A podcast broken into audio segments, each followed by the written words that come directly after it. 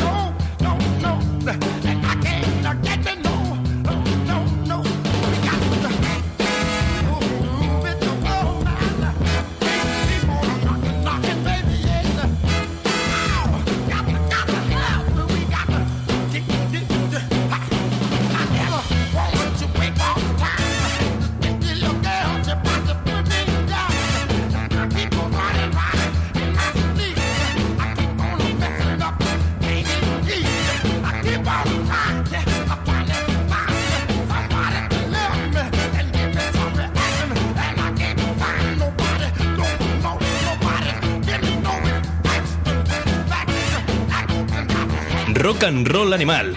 Let's rock. Muy buenas, bienvenidos todos a una nueva edición de Rock and Roll Animal Radio que hemos arrancado en Memphis con la fantástica versión que hizo Otis Redding del Satisfaction. Dicen que sin haber escuchado la original. Y en cuanto a canciones, no nos movemos de esa ciudad de Tennessee. That's alright, mama.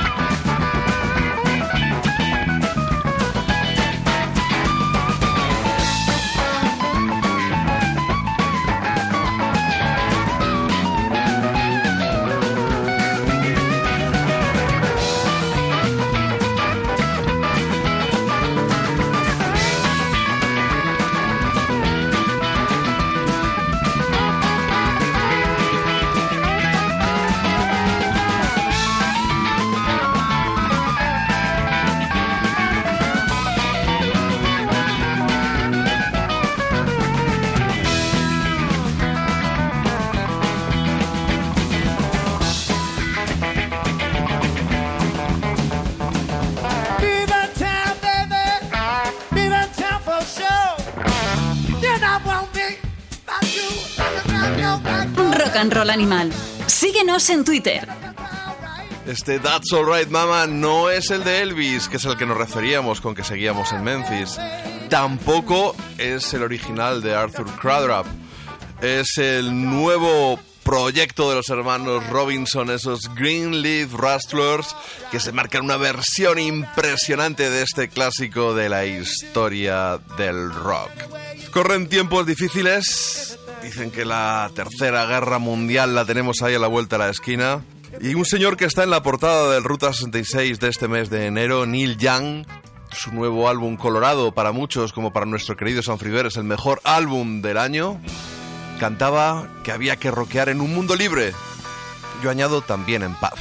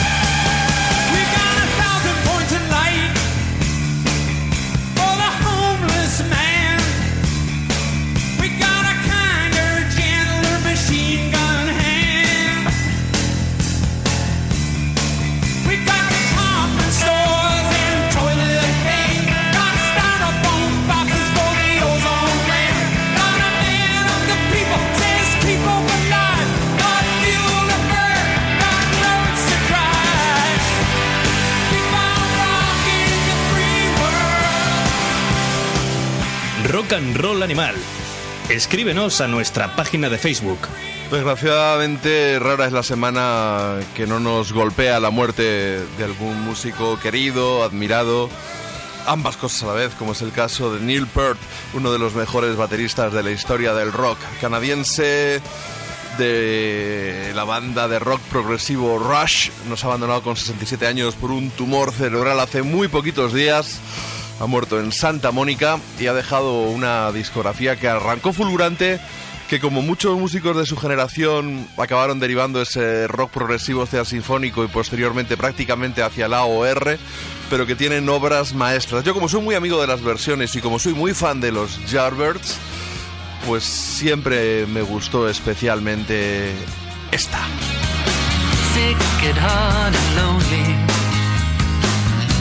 In dark despair, thinking one thought only. Where is she? Tell me where. And if she says to you, she don't love me, just give her my message. Tell her of my plea.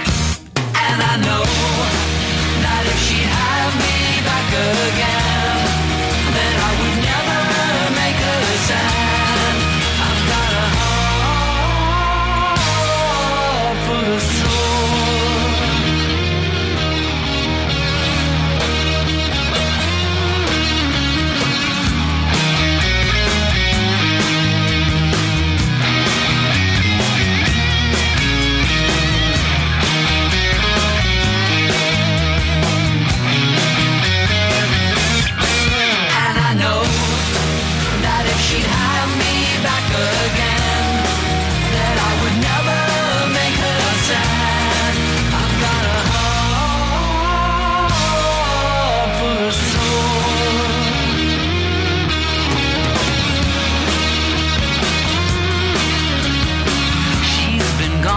such a long time, longer than I can bear.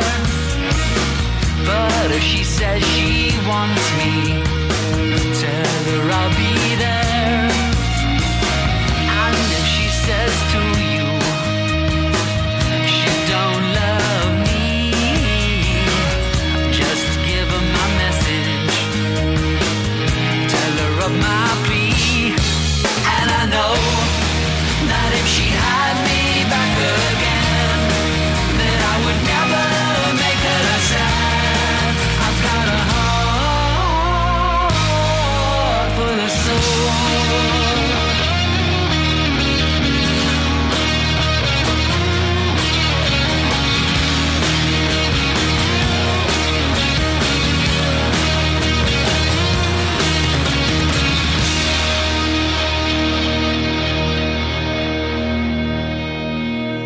and Animal. Heart Full of Soul, uno de esos temazos como For Your Love o Evil Hearted You que Graham Goldman compuso para los Yardbirds cuando decidieron convertirse en un grupo de pop para dejar atrás el blues, algo que le hizo, les obligó a dejar atrás también a Eric Clapton, que quería seguir tocando blues y que acabó con John Mayall formando sus Heartbreakers e instaurando ese combo mágico de, de Gibson, Les Paul y de amplificadores Marshall. Como bien nos contó Dolphin hace ya unos cuantos programas. Pero estábamos hablando de Rush, de la batería de Neil Peart, que se unió a la banda en 1900. Bueno, habría que decir que su primer álbum con la banda fue el segundo, ese Flight by Night de 1975 y no el homónimo debut del 74.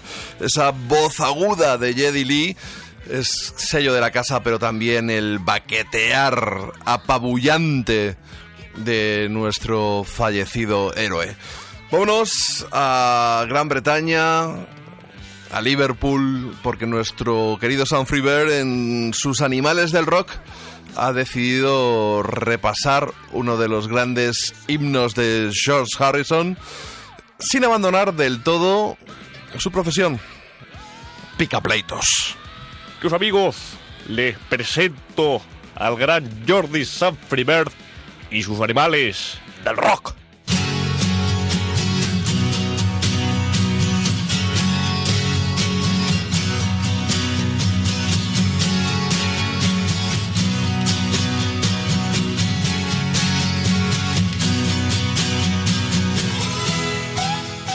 Animals. Hoy os vamos a hablar del tema My Sweet Lord de George Harrison, que está incluido en el álbum All Things Must Pass, uno de los álbumes más afamados del ex Beatle y probablemente el mejor disco en solitario de cualquiera de los Beatles. El álbum trajo polémica cuando fue publicado por la inclusión de un tema que es el que vamos a analizar hoy y que además tiene una cierta trifulca judicial bastante interesante, que denota un poco cómo funciona la industria musical y cómo son los tipos, los esbirros que controlan a ese negocio. Y os decimos por qué. Cuando el álbum fue publicado, el sello mm, Bright Tunes Music demandó o quiso demandar a George Harrison por la inclusión del tema My Sweet Lord por su similitud con un tema de los Chiffons llamado He's So Fine. Si escucháis ambos temas, buscad cualquier plataforma, en Apple Music, en Spotify, en YouTube, os vais a dar cuenta que realmente ambos temas son prácticamente iguales. La melodía, el ritmo, eh, es todo prácticamente igual. Pese a ello, inicialmente George Harrison no quiso entrar en polémicas judiciales y ofreció una mm, módica cantidad para alcanzar un acuerdo extrajudicial con Bright Tunes Music de unos 130.000 130 libras, pero pese a ello, finalmente Bright Tunes Music presentó una demanda ante los uh, tribunales de Londres reclamando la autoría y los derechos sobre ese tema por pertenecer, según ese sello, a la banda The Chiffons. El juicio fue largo. George Harrison no fue bastante coherente durante sus sesiones. Inicialmente nos explicó eh, que el tema fue compuesto cuando estaba de gira en el año 69 con ese combo que algunos conoceréis, ese interesante combo llamado Delaney and Bonnie. Estaban girando por Dinamarca y después de un concierto en Copenhague, eh, George Harrison eh, estuvo componiendo unos, unos, temas y unos acordes junto con Billy Preston, el afamado teclista que colaboró con algunos temas de los Beatles, como vosotros o como muchos de vosotros sabréis. Precisamente My Sweet Lord está en uno de los uh, álbumes de Billy Preston llamado Encouraging Wall. En cualquier caso, posteriormente también George Harrison mm, vino a decir, a través de otra declaración en sala, que My Sweet Lord se había inspirado en un tema de The Edwin Hawkins uh, llamado Oh Happy Day. En cualquier caso, finalmente hubo condena George Harrison fue condenado a pagar a Bright Tunes Music una cantidad muy importante de dinero, 1,6 millones de dólares, precisamente porque el juez declaró que el 70% de eh, las compras del álbum All Things Must Pass fueron precisamente por ese tema eh, llamado My Sweet Lord. Curioso también que el manager en aquella época de George Harrison, el señor Alan Klein, que algunos sabréis también que era manager de los Stones, más tarde compró el sello Bright Tunes Music y tuvo la desfachatez también de reclamar a su ex representado George Harrison el pago de esa condena. Y en cualquier caso el tribunal acabó determinando que solamente tenía derecho a percibir 587 mil dólares, que es el precio que pagó por comprar el sello Bright Tunes Music.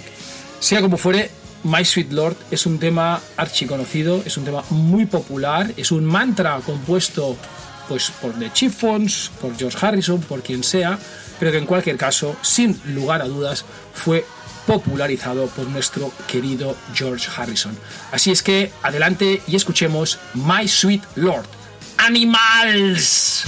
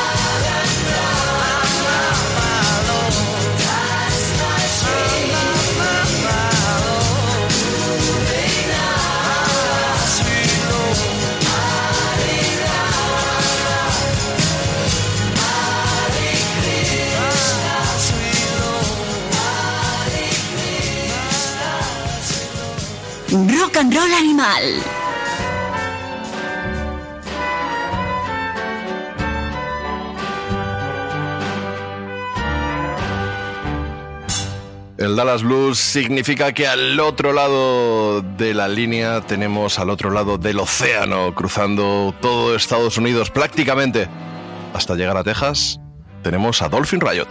Aquí estamos, una, una edición más de Rock and Roll Animal, hablando de musiquita. Una entrega. Sí, bueno, entrega, edición. Arrancando esta entrega. Es una entrega, ¿no? Entrega sería más correcto. Sí, pero En como- castellano culto, por así decirlo. No sé, pero quiero decir, es como cuando tú me, me imitas y soy melocotonazo. No, pero bueno, bien, contento. Estamos aquí. Me alegra que hayáis empezado, que hayamos empezado con Otis Redding, recordando al, al posiblemente el más grande. El otro día que dábamos la chapa con los Black Crows, decía que también en la entrevista de Howard Stern, eh, nuestro amigo Chris Robinson, que para él es el más grande de todos los tiempos, que por eso quiso hacer. Por eso quiso hacer la versión legendaria que luego ha pasado a ser una canción casi de los Black Crows del eh, Hard to Handle. Pero fíjate que la segunda canción que hemos puesto es ese That's Alright Mama del nuevo proyecto de, de Chris Robinson y Rich Robinson que nos pasó Jordi Sanfriver, que es nuestro scout que anda buscando y rastreando en todas las redes y más si tiene algo que ver con, con los Robinson. Qué pedazo de versión medio hippie, medio cañera del That's Alright. Mola como canta Chris Robinson. O sea, él, él es esta gente.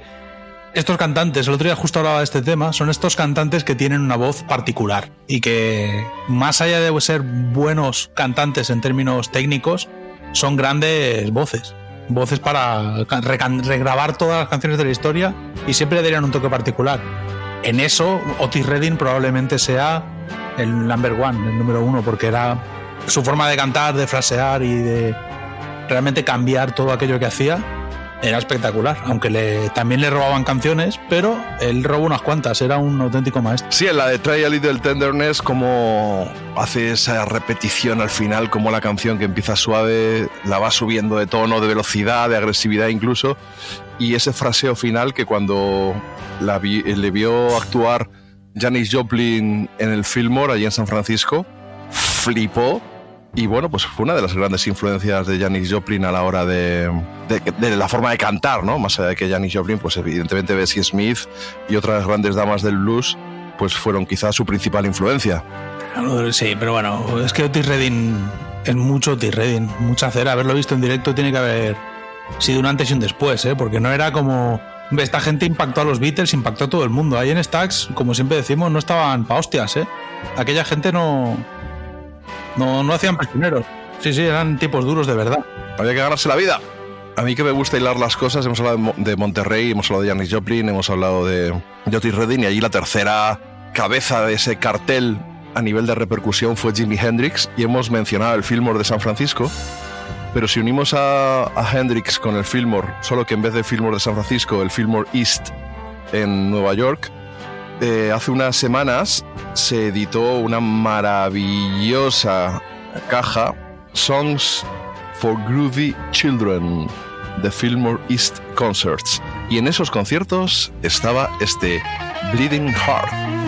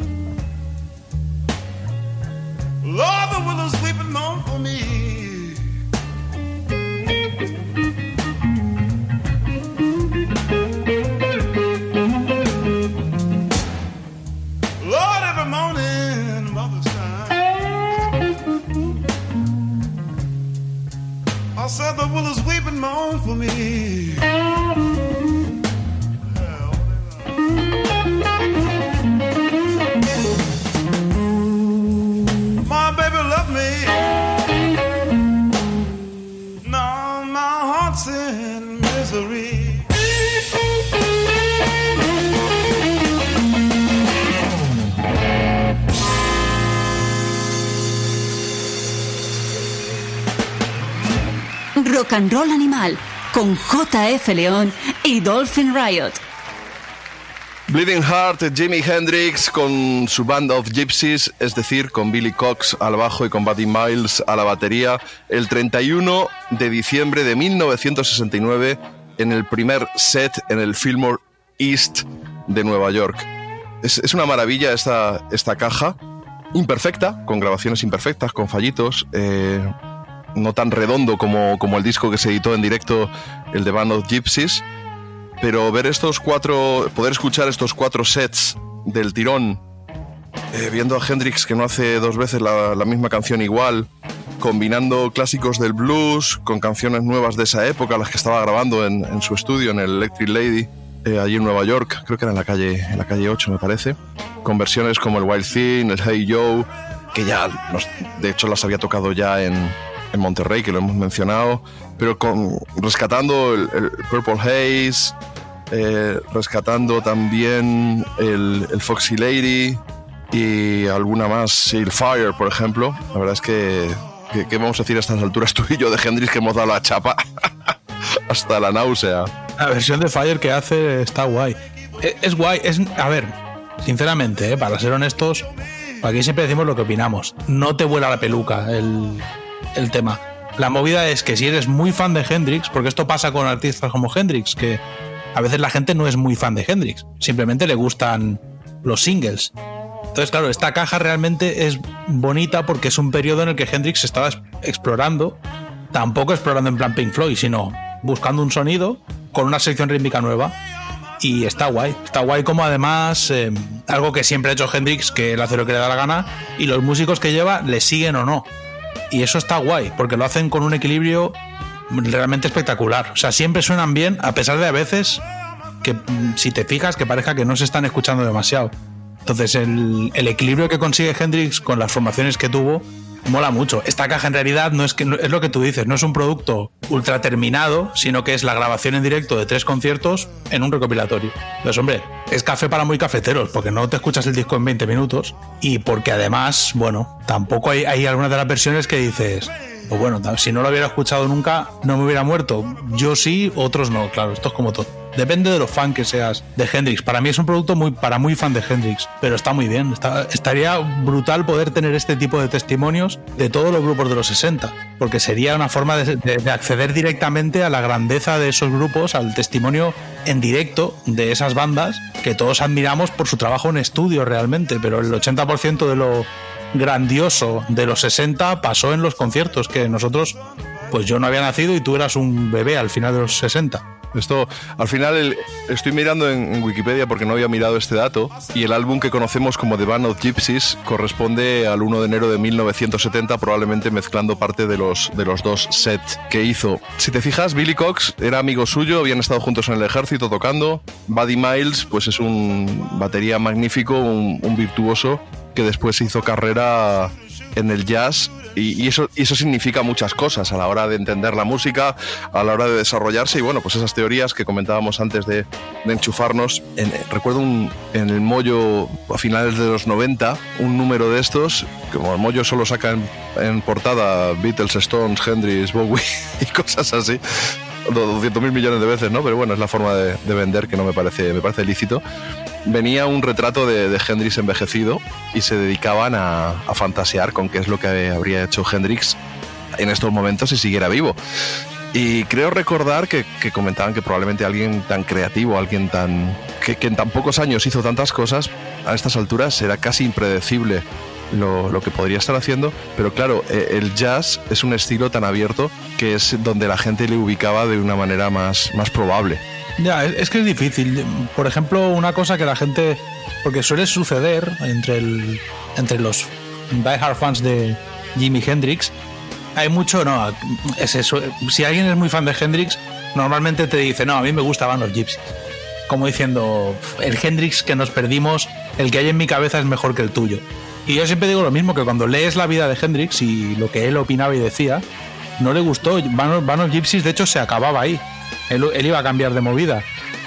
El disco que sacó él- lo estuvo mezclando él y tuvo muchas movidas. No sé si regrabó partes en el estudio, pero sé que no le gustó nada, ni las mezclas, ni cómo quedó. Estaba muy descontento porque, por ejemplo, una de las movidas por las que se acabó la experience fue porque Noel Reading dijo, mira, yo estoy harto de intentar interpretarte y seguirte. Eres un pesado, estás todo el día en, las, en- los cerros de Úbeda y ya estás en, para ti la música son tonos de colores. Y me estás hablando de colores en lugar de hablarme de lo que yo entiendo que es de blues.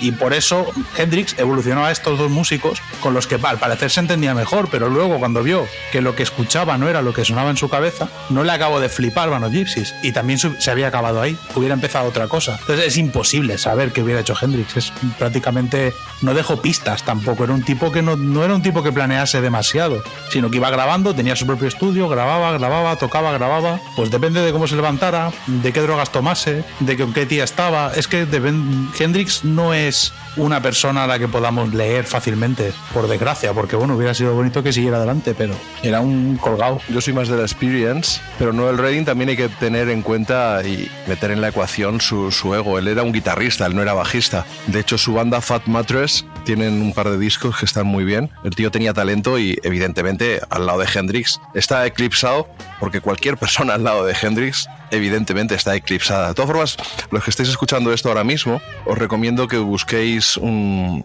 un programa que grabamos pues hace año y medio, en el verano de 2018, Dolphin y yo. Yo creo que fue nuestra, nuestra segunda colaboración, después de un especial de blues que hicimos en la primavera del 18. Luego pasamos a ese especial Hendrix, que fueron tres horas y tres cuartos analizando, desmenuzando. Una chapa. pero, una chapa importante. No, pero hubo mucha gente que lo disfrutó y la verdad es que da gusto que nos encontremos aquí en, en, el, en este espacio, en, en los post, en los podcasts, para poder explayarnos y hablar de lo, de lo que nos gusta con esta pasión. Te recuerdo de todas formas que tenemos un asunto pendiente, es que todavía no te has tatuado Jimi Hendrix. No. Llevas dos Robert Johnson y todavía no llevas ningún Jimi Hendrix. Que yo era el, el, pacto era que yo me hacía tu Helicopters, la nube con el rayo, y tú te hacías mi Jimi Hendrix. Bueno, tampoco. Y no hemos cumplido no es, ninguno de los dos. No es ni mi Helicopters ni tu Jimi Hendrix. en realidad es. Sí, no tú me entiendes. bueno, a ver, yo qué sé. No me entiendes. Lo que pasa es que yo. Es que me tatué. A... Yo no me he tatuado desde entonces, tú sí. Yo sí, yo me he tatuado Entonces- dos o tres veces desde entonces. Pero ahora no me he vuelto a tatuar. O sea, estás Eh, hace ya un rato que no. En Estados Unidos no me he tatuado aún. Ya veré si me tatúo. Seguro, seguro que sí. Que yo supongo que, supongo que tiene pinta, ¿no? Pero La, ca- la cabra. La cabra tira al monte. Hablando de blues, eh, he pinchado en la cultureta este, este pasado viernes. En la, tapa, en la cultureta edición tapadura, o gran reserva, como queramos llamarla. Eh, cerré con Larkin Poe, con su último single, Mississippi, que es una canción que viene en su último trabajo, en Venom on Faith. Y han sido, me he encontrado con la sorpresa. bueno, mirad si queréis el videoclip, os vais a encontrar con Megan y Rebeca, ¿era, no? La otra. Eh, Megan y Rebeca en una lavandería tocando. Y es una. A mí ese disco se coló en mi top 5 del, del 18.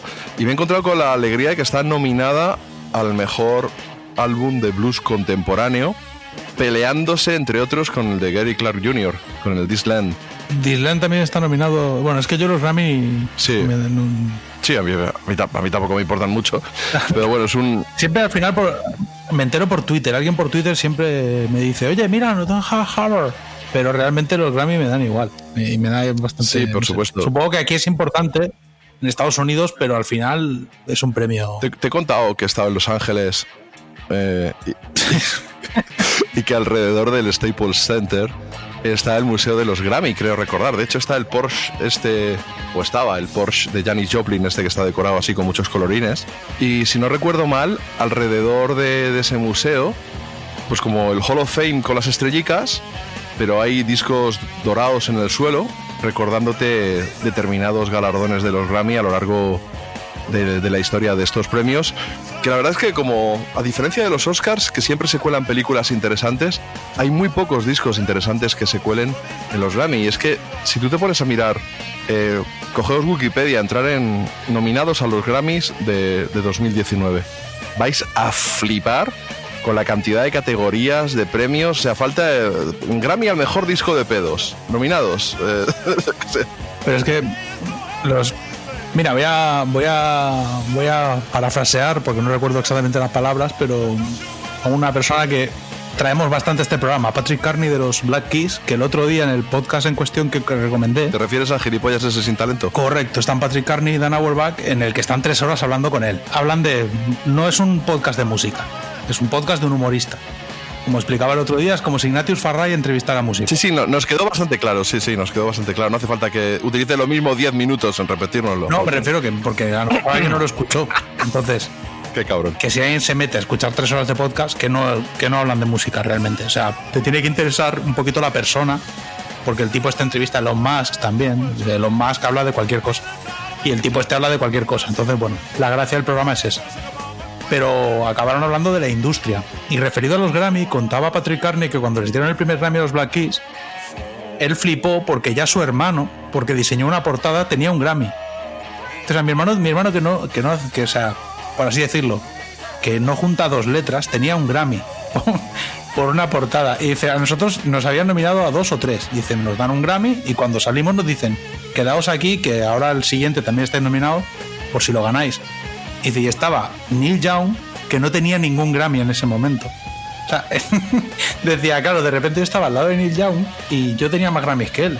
Y era en plan, pero es que esto es... O sea, el tío venía a decir, es que mi hermano tiene más... Inverosímil. Claro, era inverosímil. Encima cuenta que ganó Neil Young, pero luego ellos ganaron otro, con lo cual solo hubo un, Y le volvieron a superar. Hubo un ratito durante la ceremonia que Neil Young tuvo los mismos Grammys que los Black Keys y el tío lo contaba como diciendo es súper ridículo. O sea, es una cosa que no tiene ni pie ni cabeza, pero bueno, nos entregamos premios eh, entre la industria de la música, porque es como los Oscars, es igual, es un premio de la Academia. Sí, pero también hay premios de, de spoken word, o sea, discos grabados hablando. Es cierto que el hermano de Patrick Carney ha hecho todas las portadas que yo sepa de, de los Black Keys. A mí me encanta especialmente la del Chulahoma. Sí, esa, es- eh, esa está guay. Y bueno, la de la del Brothers, a mí me gusta mucho la del Brothers por el rollo en plan Falling World. Y luego el, el artwork del camino está, está bastante bien. Pero bueno, al fin y al cabo, Sí, con todas las fotos de todas las, las furgos que estuvieron ahí rulando con un coche buscando por eso. ese tipo de, Está guay el artwork. de, de- de vehículos. Pero fíjate, Johnny Cash tiene un, un Grammy por los, por los textos en el disco Nashville Skyline de Bob Dylan, que lo escribió él. Sí, no, sí, es que hay, hay, hay Grammys a las, a las líneas. Bueno, yo lo di- digo líneas, que el otro día el programa dije líneas y eso es una traducción del inglés. Sí, es una traducción, sí, líneas interiores. Sí, a la- los lo textos de los, li- de los libros, de Inner los, line. de los discos, se llevan Grammy. de los libretos. sí. Es como súper ridículo. Bueno, llevamos a. Si te parece, vamos a escuchar a, a las hermanas Lowell interpretando Mississippi. Y de paso, que nos cuente Cepi cuándo vamos a tener de nuevo a estas hermanas por aquí en España. A ver si esta vez no se me escapan.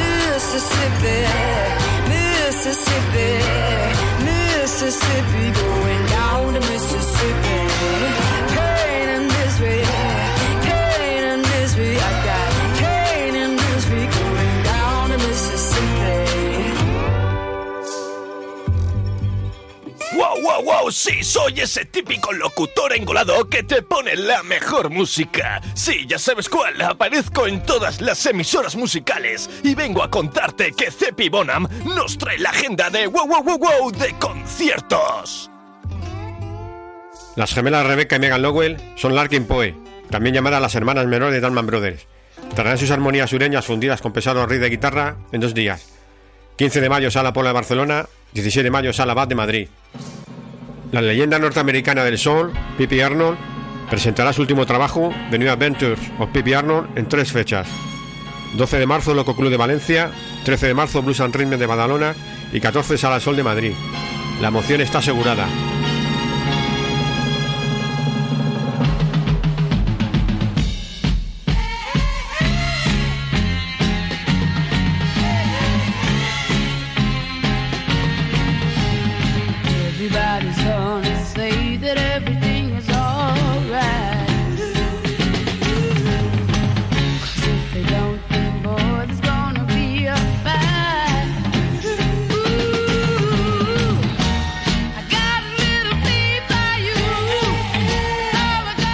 Antológicas incorporaciones al cartel de la decimonovena edición de la Skena Rock Festival. Tres leyendas de la talla John Fogerty, que repite visita, Susie 4 y Brian Wilson con su Cuba Version Tour, se van a unir ya a Patti Smith Band, Social Distortion, Steve Water Band, Fumanchu, L7, Drive-By Trackers, Incubus, The Addict y por parte nacional, Derby Motoretas Burrito Cachimba y una reunión especial de taures zurdos para la ocasión. Askena Rock Festival 2020.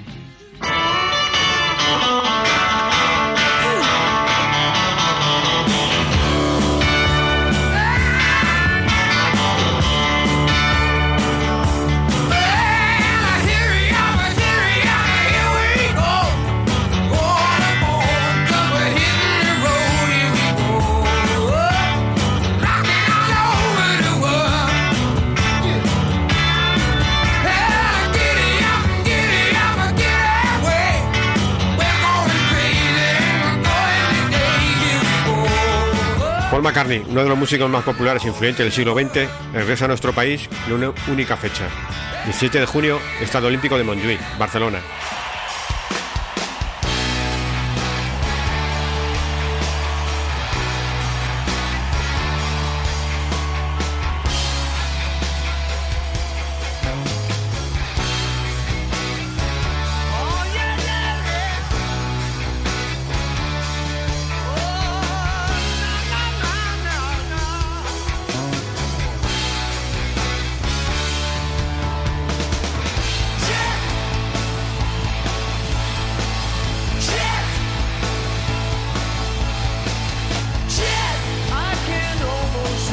Reyes del American Cosmic Music, Gospel Beach, presentan su celebrado Lady Bar del 11 al 15 de febrero. Arranca en el Anchoquia de Bilbao y final en la Sala Caracol madrileño con el genial Germán Salto de invitado.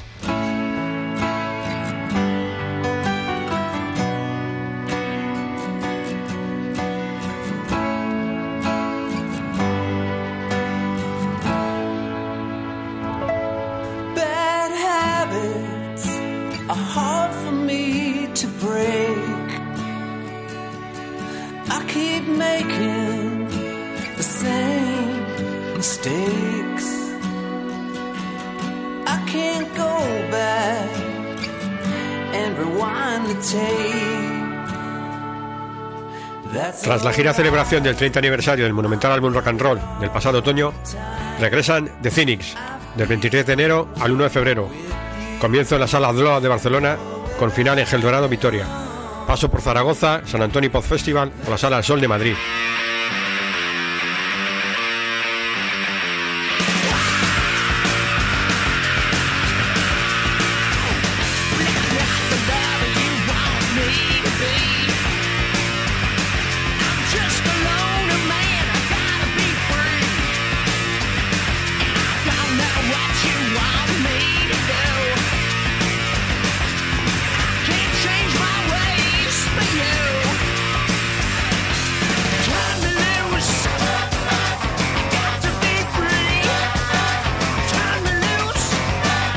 Gira europea 40 aniversario de Faston. Conciertos el 23 del 1 en el Sol madrileño, acompañados por el orgullo del garaje andaluz de Smugir y acompañando también a The Cynics el 25 en el San Antonio Pod Festival de Bechí, Castellón.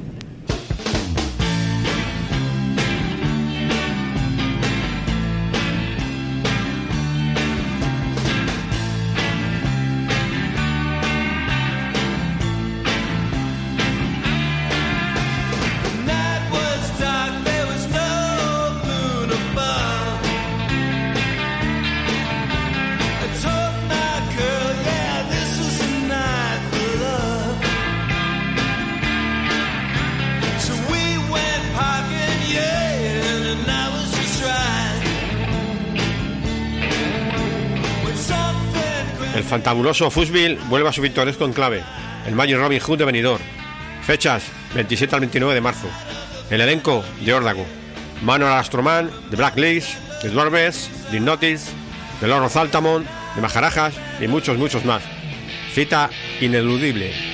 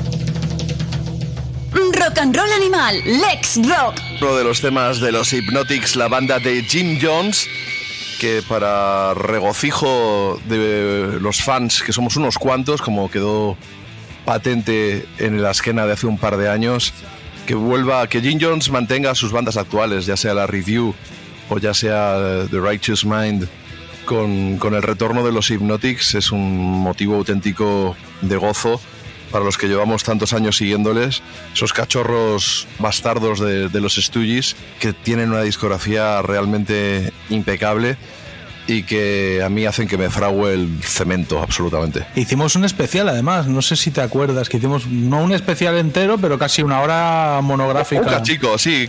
De, eh, En mitad de un programa metimos una horica, porque estábamos ahí un poco... Hablamos del documental. picos perdido. Sí.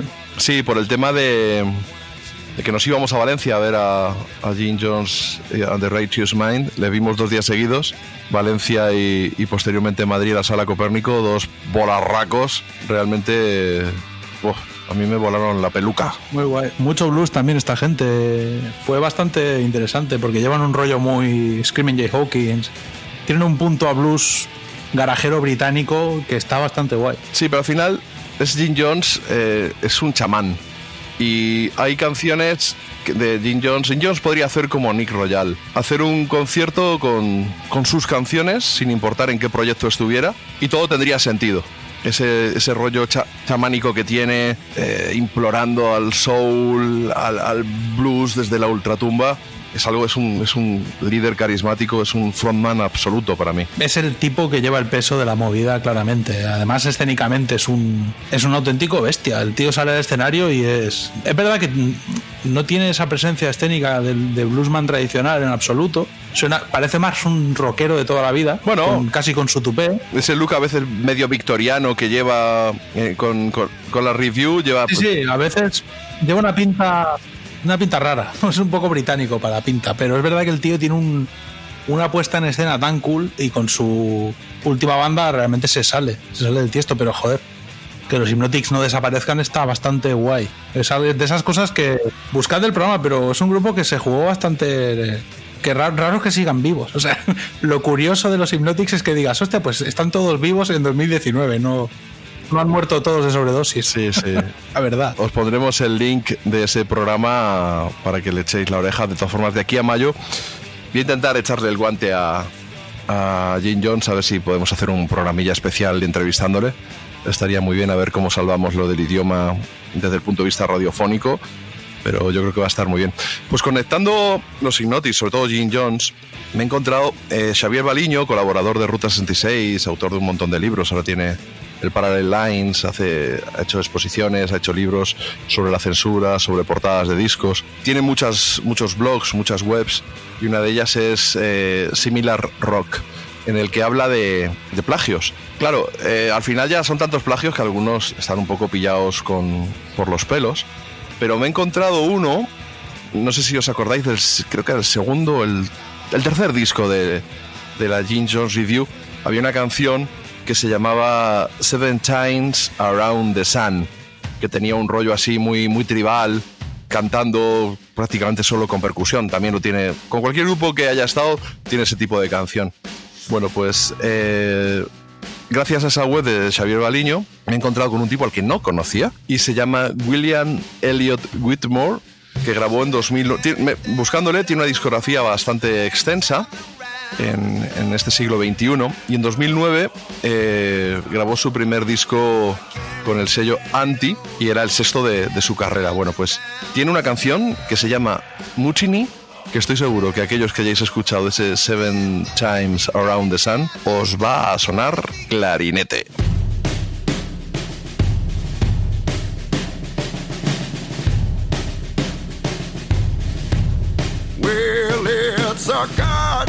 Goddamn shame what's going down. How it got to this, I do not know.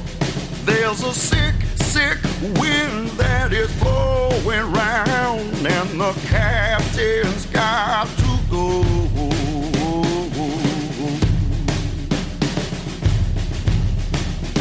Oh, About you or me, he does not give a damn what a low down, dirty snake.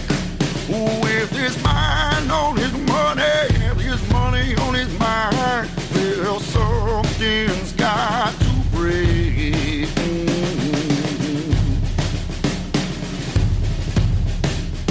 Like when the hounds start howling.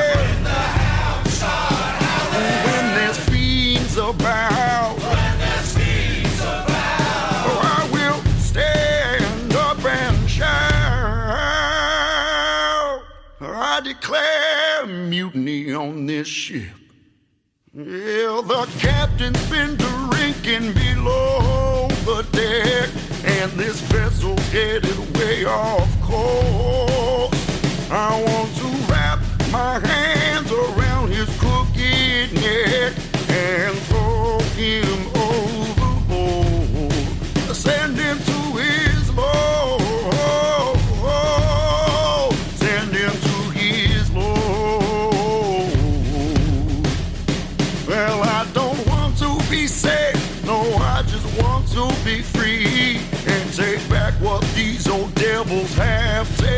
from me.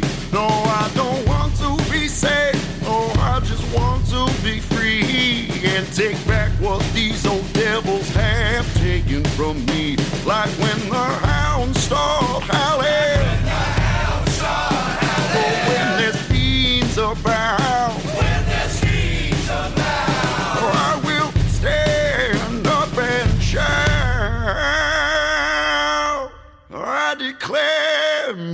on this ship.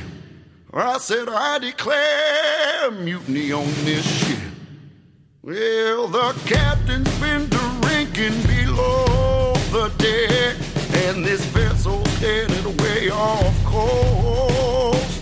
I want to wrap my hands around his crooked neck and throw him overboard. Send him to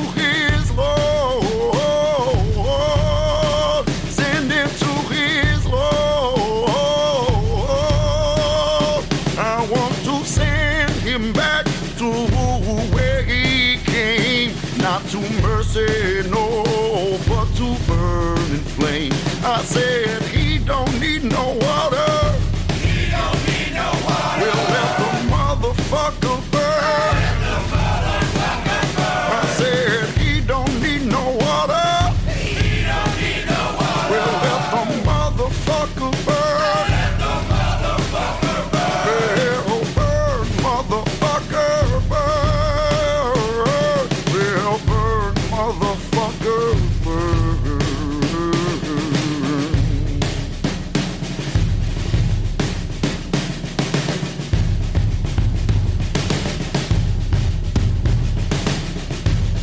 Rock and Roll Animal. Síguenos en Twitter. Unity, una canción de William Elliot Whitmore que, pues sí, el Seven Times Around the Sun de Gene Jones Review recuerda mucho al tema de este señor que a mí me ha recordado bastante a Watermelon Slim. Sí, tiene un, tiene un rollazo. Me ha gustado bastante este hombre. Yo tampoco le conocía. Le he conocido gracias a que tú pusieras su nombre en el guion del programa, porque si no yo no, no hubiera sabido nada de él. Pero claro, es que es lo que estábamos hablando ahora fuera de micro, que este chaval nació y creció en Lee County, bueno, chaval, tiene 41 años, en Iowa, y creció en una granja. Su bisabuelo llegó de Irlanda, montó una granja allí, puso unas vallas y unos animalicos, y ahí creció él con su familia, y como, como pasan las granjas, la vida de granja, es que si quieres oír música la tienes que hacer tú. Entonces él empezó a tocar con su madre y su hermana del acordeón, y bueno, su madre tocaba el acordeón y el piano, que tocar el acordeón de buena gente no es. Pero no vamos a juzgar, no vaya a juzgar a la señora porque no la conozco. Pero mira María Jesús y su acordeón, los pajaritos, uno de los, uno de los mayores temas de nuestro patrimonio cultural. Yo creo que hay que ser un poco cabrón para tocar el acordeón. De buen rollo, para toda la gente que toca el acordeón, yo no, yo no tengo nada contra vosotros, pero con la de instrumentos que hay, con una sonoridad agradable, el acordeón está ahí con la gaita O sea, para mí. Pero bueno, Pero, pero, tiene, pero tiene que ser súper complicado de tocarse, porque no, encima que es. llevan 200.000 teclados, más el aire, más no sé qué. Encima- O sea, yo lo veo heroico. encima de que es horrible, cuesta tocarlo. es que ya me contarás. Porque la gaita dice, bueno, pues en, ve- en vez de soplar, soplar, soplar, pues con el sobaquini voy empujando el aire y, y ya está, pues, Pues como mira, una flautica. Hablando de- tengo aquí mi arpa de boca, hablando de instrumentos de campo. Esto, mira, mira, voy a ir al micro de los 60 a ver si nos dan un Grammy al mejor podcast con un idiota con un arpa de boca. Mira. Es un arpa de boca esto. Esto es lo que tocaba. Este es el primer instrumento que tocó Robert Johnson. Para que, fli- pa' que flipes. Que a esto lo llaman instrumento, es una estoy- porquería. Es, Te estoy viendo mira. por el vídeo, de- por la videollamada de WhatsApp y estoy flipando bastante. Pero ahora no estás en el micro de los 60. No, eso lo he hecho en el, Es micro, en el micro de ahora. Pero bueno, vamos, que, lo, que los que os interese, William Elliot Whitmore ha editado su último disco con Bloodshot Records, que es un sello del que estamos siempre muy pendientes, pero se nos ha pasado. Y es un disco de versiones. Y hace versiones de Bad Religion, de Bill Weathers, de Bill Weathers y Bad Religion, ojo, Johnny Cash, de ZZ Top. Bueno, es un tipo ecléctico.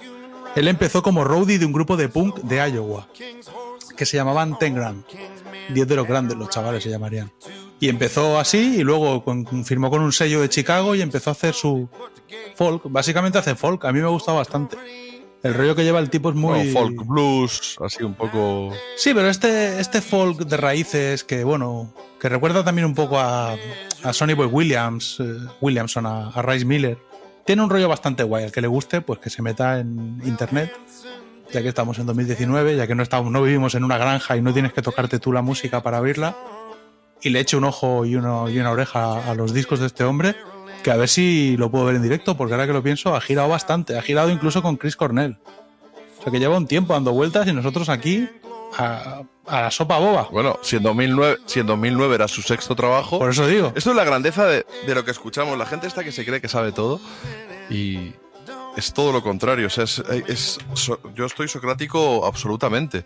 Cuanto más sé, más consciente de lo soy poco que sabes. de todo lo que me falta por, por saber. O sea, Mira, que, que- Entonces- es que, que hay una cosa, hay una cosa que me pasa a mí ahora que estoy. El otro día leí un artículo en el ABC, porque yo leo el ABC todas las mañanas, intentando demostrar que el rock and roll lo inventaron los blancos, que no tiene ni pies ni cabeza. Salió hace poco, si lo buscáis en Google, y precisamente pensaba lo que tú decías. Yo cuanto más leo sobre música y escucho, me pasan dos cosas. Más me doy cuenta que no tengo ni idea y que es imposible abarcar lo que sucede, sobre todo en países como Estados Unidos, y más me gusta Johnny Cash también, por otro lado, porque me parece un tío encantador. Pero es verdad que realmente ponerse a hablar de quién inventó el rock and roll es ridículo. O sea, aquí en Iowa, que Iowa es grande, más grande que Portugal, pasan movidas de las que nosotros no tenemos ni idea. Y hay una cultura musical sin salir, sin poner un pie fuera de Iowa, que alucinas. Y eso por no meternos a hablar de estados como Mississippi o estados como Texas o como Luisiana y en décadas anteriores, porque hoy en día se ha ido todo un poquito al traste. Pero sí, no. Pero una cosa, es que Texas ya es más grande que España. Vamos a empezar por ahí en cuanto a tamaño y. No, no de población, supongo, por la densidad que, que tendrá, pero sí que en cuanto a tamaño. Y luego tuve una enganchada con un oyente en, en Twitter me decía: Está el rock and roll muerto. Yo, ¿Qué cojones va a estar muerto? Ya te vi, ya te vi. ¿Qué coño va a estar muerto? Te tuve que agarrar. ¿Qué que coño va a no- estar muerto el rock and roll? El rock and roll está muy vivo, otra cosa es que no esté de, de moda, otra cosa es que el relevo generacional sea escaso, que no suene en las radios, pero el rock and roll está muy vivo y hay grandes artistas. Sí, pero yo entiendo, No, ¿eh? no, no, no, no, no, niego la mayor. En el momento en el que hay un chaval agarrado a una guitarra y hay discos buenos que se están grabando, muerto no está. Uh, Lo conoceremos cuatro. Será underground, será un estilo de culto. Eh, Seremos, pues eso, muy pocos y con una edad avanzada, casi provecta. Pero muerto no está. La música no está muerta y no va a estarlo nunca. Igual que no está muerto ningún estilo. Si de hecho en el 90 empezamos a revivir, eh, eh, a, tener, a, disfrutar del revival de casi todos los estilos. Y ahora mismo tú te puedes encontrar en cualquier sitio festivales de rock and roll de los 50, festivales mod, festivales hippies, festivales de rock de los 70, festivales de heavy de los 80. claro, pero una cosa que hay que tener en cuenta, y eso yo, por lo menos, No quiero tener nada en cuenta. lo, lo he vivido, es que cada vez es más difícil. Entonces, curiosamente, lo que ha democratizado la cultura y ha, democratiz- ha democratizado básicamente la creación artística, que es Internet, no ha sido muy favorable. Eh, yo cuando empecé eh, a hacer música era cuando Internet ya era una realidad indiscutible. Porque cuando yo era un chaval no faltaba el tonto que decía, no, si Internet es una moda. Pero bueno, esa gente hoy en día está escondida y el Internet se ha impuesto como es obvio.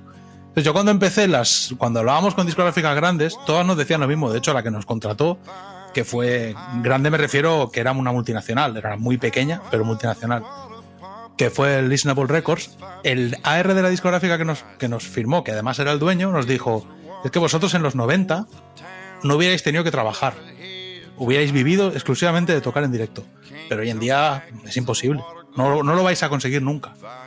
Y no lo dijo de mal rollo, lo dijo de buen rollo, pero tenía razón. Entonces, claro, tú te planteas, si eso ya eso yo te estoy hablando de hace 10 años tranquilamente, hoy en día el rock and roll es un estilo, ya no el rock, ya no te digo el jazz o el blues, es un estilo que poco a poco, por así decirlo, ya no, ya no es que haya muerto o no haya muerto, se queda fuera de la realidad. Entonces, claro, pierde su lugar, que es el de la música popular, y pasa a convertirse en algo prácticamente que se divide entre los que hacen ejercicios de estilo, estos grupos que, por ejemplo, tocan básicamente un estilo como era en su día, y los que intentan hacer algo actualizado, traerlo a nuestros tiempos, que algunos lo consiguen y otros no, como por ejemplo Gary Clark, y que generan normalmente controversia. Pero es verdad que está muy desvirtuado. Yo eso sí que lo entiendo. O sea, yo recuerdo cuando era un chavalito. Pero muerto no está. No, muerto no está, pero yo podía ir a dos, tres. Niego la Yo mayor. vivía en Barcelona y podía ir a dos, tres bolos por semana. Pero de bandas de todo tipo. de- Pero en Madrid igual ahora mismo. No, tío, yo iba a dos, tres bolos por semana y había mil personas y lo mismo desde Faster Pussycat hasta Nashville Pussy he visto yo. En, en Ramatas 2, en garitos de aforo medio de 500 Te veo un poco personas. centrado, te veo centrado en el pussy en este momento. No, me refiero que eh, eso ya no se va a repetir. Y no hay una industria que lo respalde y no hay un camino por el cual transitar. En Estados Unidos es verdad que hay no, eventualmente eh, sellos como Bloodshot Records que tienen un circuito en el que pueden mover a sus artistas y eventualmente exportarlos a Europa. Eso sucede en Estados Unidos, pero en países como España, Francia, en Alemania, es cada vez más difícil que la chavalería haga rock and roll, que esto crezca, que esto siga. Entonces, muerto no está, pero yo entiendo ese pesimismo. Y aquello que a nosotros nos ha gustado toda la vida, ir a un garito con una birra y ver un bolo, que te huele en la cabeza, cada vez es más difícil. Y te ves más obligado a ir a estadios, a ir a festivales, a comer, a, comulgar con ruedas de molino. Porque ir a un garito, disfrutar de un bolo prácticamente a la semana, sabiendo que te van a volar la peluca, es cada vez más difícil. Y yo entiendo que a eso se refiere la gente cuando dice que el rock ha muerto, porque muerto realmente no estará nunca, claro. Yo lo que he notado es que sí que ha bajado el aforo para determinadas bandas. Que antes te llenaban prácticamente el sol y ahora tocan a lo mejor en el fan house. Que bueno, el fan house antes cabían 100, pero con estas obras que han hecho de remodelación que han quedado cojonudas, moviendo la, la barra, retrocediéndola en, en dos tiempos la obra. Y todo esto, ahora en el fan house caben 140, 150 personas. Sí que he notado eso, pero sigue habiendo conciertos para ir, que hay días que no sabes, a- se te juntan tres. O sea, no. Entiendo lo que quieres decir, pero bueno, al final no sé si se trata de ver el vaso medio lleno, medio vacío, pero yo me calenté, la verdad. Mira, nos ha llegado un, un mensajico. Dice, J, muy guapo los últimos programas, tío, pedías feedback y ahí lo tienes. Es, es Cristian de Zaragoza, ¿vale? Dice, la verdad es que me mola a mí también oíros la charleta. Mira que le tenía un poco paquete a Dolphin al principio, pero me está resultando un tipo mucho más interesante y rockero de lo que creía. La verdad es que siempre tiene cosas interesantes que comentar. Seguro que su compañía es provechosa. Hombre, a ver, provechosa. Yo ahora mismo que está él en- en Dallas estoy mucho más tranquilo. También te, te digo. Dice, me gusta oíros divagar y contar vuestras cosas relacionadas siempre con el mundo de la música. Es el único podcast de música que escucho, no te digo más. Eh, este, La Cultureta y Los Todopoderosos. Sigo pensando que los Black Keys no son para tanto, pero eso es tan personal que tampoco hay que darle vueltas. Por cierto, me picó la curiosidad el otro día cuando mencionasteis a las Hints, así que, así de pasada. Se me ocurrió ir a verlas porque tocaban en Zaragoza hace un par de meses, en una plaza gratis, Fiestas del Pilar.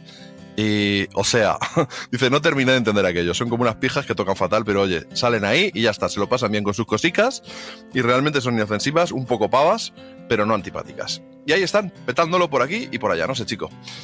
Dice, not, not my thing, desde luego. Bueno, que pinchéis cositas nuevas, eso se agradece bastante también, pero vamos, que os escuchamos igualmente. Y ojo con el cartel de la azquena de este año. Y además nos ha pasado unas canciones de su grupo, The Wicked Lawyers, Lawyers o sea, algo así como los abogados débiles, ¿no? Wicked. Depende cómo se escriba Wicked. Wicked puede ser malvado en, en el inglés británico, Wicked W-I-C-K-E-D. Wicked es malvado. O como en, malvado. Pues los abogados malvados, pero es casi una redundancia, ¿no? Decir los abogados malvados. Suenan, a- suenan noventas, hard rock, a ver si los pinchamos un día. La voz muy limpia, para mi gusto, demasiado limpia, pero suenan, tienen, tienen caña y tienen ahí unos riffs bastante, bastante guapos, así que Cristian, muchísimas gracias. Oye, vamos a escuchar un poquito de los Who, que tienen un nuevo disco y que ha provocado, mm, yo diría que las iras, aunque no quiero tampoco destripar nada, de nuestro letrado, que ha dicho que va a subir a Roger Daltrey y a Pete Townshend al estrado.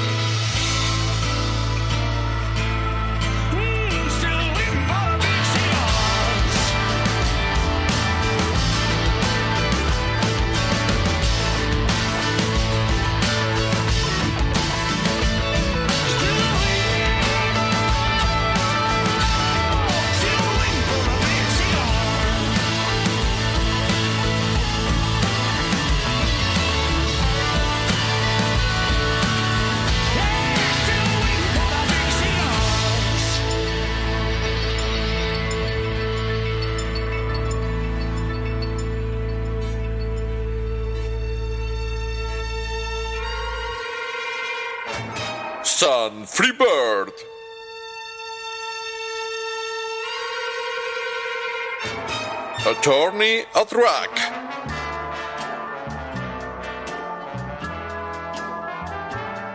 Gracias a nuestro letrado, Rock and Roll Animal nos da la oportunidad de demandar a esos seres deleznables del negocio musical. Con la venia, su señoría, hoy tenemos en sala a Roger Daltrey y Pete Tangent. Tangent, miembros fundadores de la banda The Who. He venido hoy a hacer una serie de alegatos ante su presencia para analizar y defender su última obra discográfica, cuyo título es The Who. Pero la pregunta es, ¿son Roger Daltrey y Pete Townsend hoy por hoy The Who? Vamos a ver, su señoría, tenemos que hablar muy seriamente de este artefacto, de este álbum. Porque la verdad es que si uno lo escucha detenidamente, podría llegar a la conclusión que probablemente los cinco, seis primeros temas, la cara A del vinilo, son canciones resultonas, canciones que nos recuerdan al mejor sonido de los Who. Pero es verdad en la cara B se encuentra la maldad, se encuentra el pecado original. Porque ahí ya hay cosas que no se sustentan. Ese tema llamado Back mm, da vergüencita ajena con esa armónica más propia de Stevie Wonder en el I Just Called to Say I Love You. ¿Eso qué es? ¿Eso qué es? Y luego hay otro tema interpretado solo a la voz por parte de Pete Townsend que no termina jamás, no termina nunca. No, no, ese disco no funciona, su señoría. Como tampoco, tampoco funcionaba su anterior álbum en estudio por parte de Roger y por parte de Pete. Endless Wire, no. Si quizás, si quizás hubieran juntado las caras de los dos álbumes, a lo mejor el resultado hubiera sido otro, pero hoy por hoy no podemos llamar a ese artefacto como un disco propiamente de los Who, porque los Who eran mucho más que esos dos pelacañas. Los Who eran el sumum, el conjunto de cuatro grandes personalidades. El señor Keith Moon a la batería, el añorado Keith Moon. Luego también el bajista, que hay que decir del bajista, por favor, el señor John Entwistle, si es que lo pronuncio bien. Y luego, claro, Roger y Pete, pero sin esos cuatro, es decir, la maquinaria rítmica más impresionante que jamás ha dado el imperio británico. El ejercicio, el experimento ya no funciona. Y mire, su señoría, le tengo que decir que en esta vida es muy importante el amor. L-O-V-E. El amor el love, para que nos puedan entender los oyentes eh, más allá de nuestras fronteras. Y este álbum no ha sido grabado con amor y se nota. Roger estaba en un estudio y Pete estaba en otro. No estaban juntos, no cantaban juntos y eso se nota. La producción es demasiado mainstream. Eh, ¿Sí? ¡Hombre! Chimo, ¿qué haces aquí? Su señoría, disculpe, ha entrado un conocido de este letrado, el señor Chimo Bayo. Chimo, ¿cómo estás? ¡Ju-ja! ¡Ju-ja! Chimo, por favor, eh, estamos en sala. ¡Ju-ja! Mm, Chimo, me acabas de dar una idea para mi alegato final. Su señoría, estos no son los Who. No son los Who. Ju-ja! De ja-ja. Este disco da risa. Por lo tanto, con la venia pido que Roger Daltrey y Pete Townsend sean condenados a no utilizar jamás el nombre en vano de los Who, que merece respeto y adoración por ahí donde pasen. Pero estos no son nuestros Who. ¡Ja! Por tanto, pido que el señor Roger Daltrey y el señor Pete Townsend sean condenados. Próximamente más demandas y más querellas contra esos seres deleznables del negocio musical.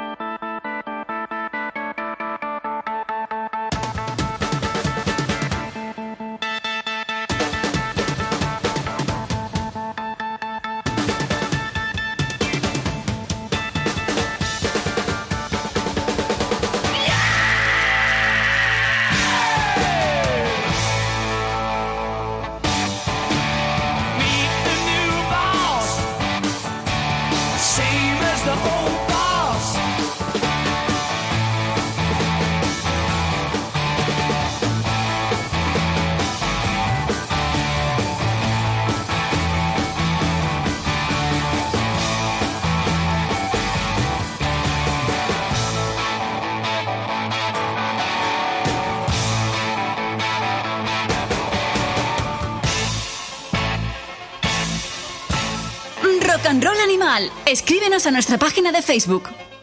I Won't Get Full Again, uno de los clásicos de los Who. Iba a decir de los mejores Who, pero claro, los Who, como fueron evolucionando, hay gente que prefiere una etapa a otra. Y antes de, nuestro queridísimo Sam Freebird sonó ese Ball and Chain, una canción cargada de mensaje del último, de lo más potable del último trabajo, irregular, muy irregular, a veces hasta cansino y por supuesto innecesario, de los Who, con lo cual yo ya me estoy posicionando en una polémica que llevamos arrastrando durante un tiempo, que podríamos centrarla cerca de, en, en torno a las reuniones de las bandas. Son muchas las que se han ido juntando a lo largo de, de- de la historia del rock, a veces por dinero, a veces por, por aburrimiento, a veces por ego. ¿Tú estás a favor o en contra de, del arrejuntamiento de bandas? Una de las ventajas de los tiempos modernos es que hacer el idiota vale igual en, en plan 60 que en plan siglo XXI. A mí no me interesan demasiado las reuniones. Es verdad que cuando eres un chavalico y todos lo hemos sido y claro, ves esas bandas que, con las que sueñas realmente y no has podido disfrutarlas, piensas, hostia, ojalá pudiera yo ver a Kiss. Pero cuando yo decía ojalá pudiera ver a Kiss, mm, me refería a la idea que tengo de Kiss. Igual que cuando decía ojalá pudiera ver a los Who, me refería a la idea que yo tengo de los Who. Cuando los fui a ver en directo, incluso ACDC, los Stones, pues son bandas que todas me han ido decepcionando de un modo u otro. Bueno, los Stones, los Stones no se han... Ojo, los Stones no se han separado. pero- Yo creo que estamos mezclando Bueno, no churras han marinas. Porque ACDC no se ha separado, los Stones no se han separado, Kiss sí se separaron un tiempo. eh, Yo lo que me refiero es que hay, una, hay- hay bandas que significan algo, dejaron de significar eso y pasaron a ser un negocio. Y ya está. Los Who en concreto, lo cierto, si no, si no nos engañamos, es que fue un negocio de toda la vida. Los Who es un grupo que querían petarlo, al manager se le ocurrió que se hicieran mods y representaran eh, o fueran la voz de una serie de chavales eh, que no tenían una generación, como decían en la canción, My Sí, Generation. sí, eran básicamente un grupo, un colectivo, un grupo urbano que en Inglaterra existía y que no tenía una realidad en el mundo artístico y los Who fueron eso. Y desde entonces realmente han hecho lo que les ha dado la gana, porque al fin y al cabo es Pete Townsend y sus inquietudes artísticas. ¿Qué sucede? Que para mí los Who son los de la isla de White. Entonces es imposible que... Es decir, nunca va a estar a la altura de lo que yo realmente siento por los Who. No tiene sentido. Es una cuestión testimonial. Y es una cuestión que tiene mucho que ver con la opinión o con la forma en que cada uno enfoca la música. Porque para mí, ACDC son la banda de Bon Scott. Y ni siquiera el Highway to Hell es un disco que ya me guste como me gustan los anteriores. Y si nos vamos a reuniones, como puede ser, por ejemplo, es que hay unas cuantas reuniones, ¿eh? y todas son polémicas. Pero bueno, vamos a ir a reuniones comúnmente satisfactorias para todo el mundo, como la de los Estuyes.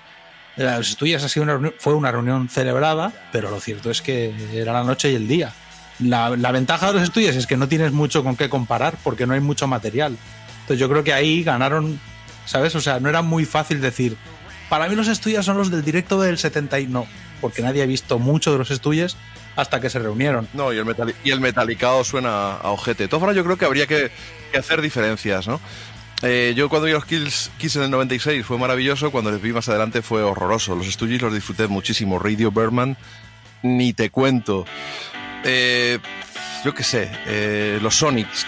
Mira, los Sonics, por ejemplo, fui a Bilbao a verlos, con lo que me gustan los Sonics, y me produjo... No, iba- no, vergüenza ajena es demasiado fuerte. Pero es que sonaban verbeneros, sonaban limpios cuando ellos se caracterizaban por ese sonido sucio, ¿no? Me pasó un poco como con los Remain, que llega el bajista tocando con slap, haciendo slapping y dices, gilipollas. Que sí, que era muy, muy bueno, pero es que la gracia era el garaje ese con melodía que teníais en los 60, que telenoestiais a los Beatles, hijos de puta, junto a la Supreme en su última gira. Has puesto un ejemplo bueno, Radio Berman sucede exactamente lo mismo que con los que con los Stuyes.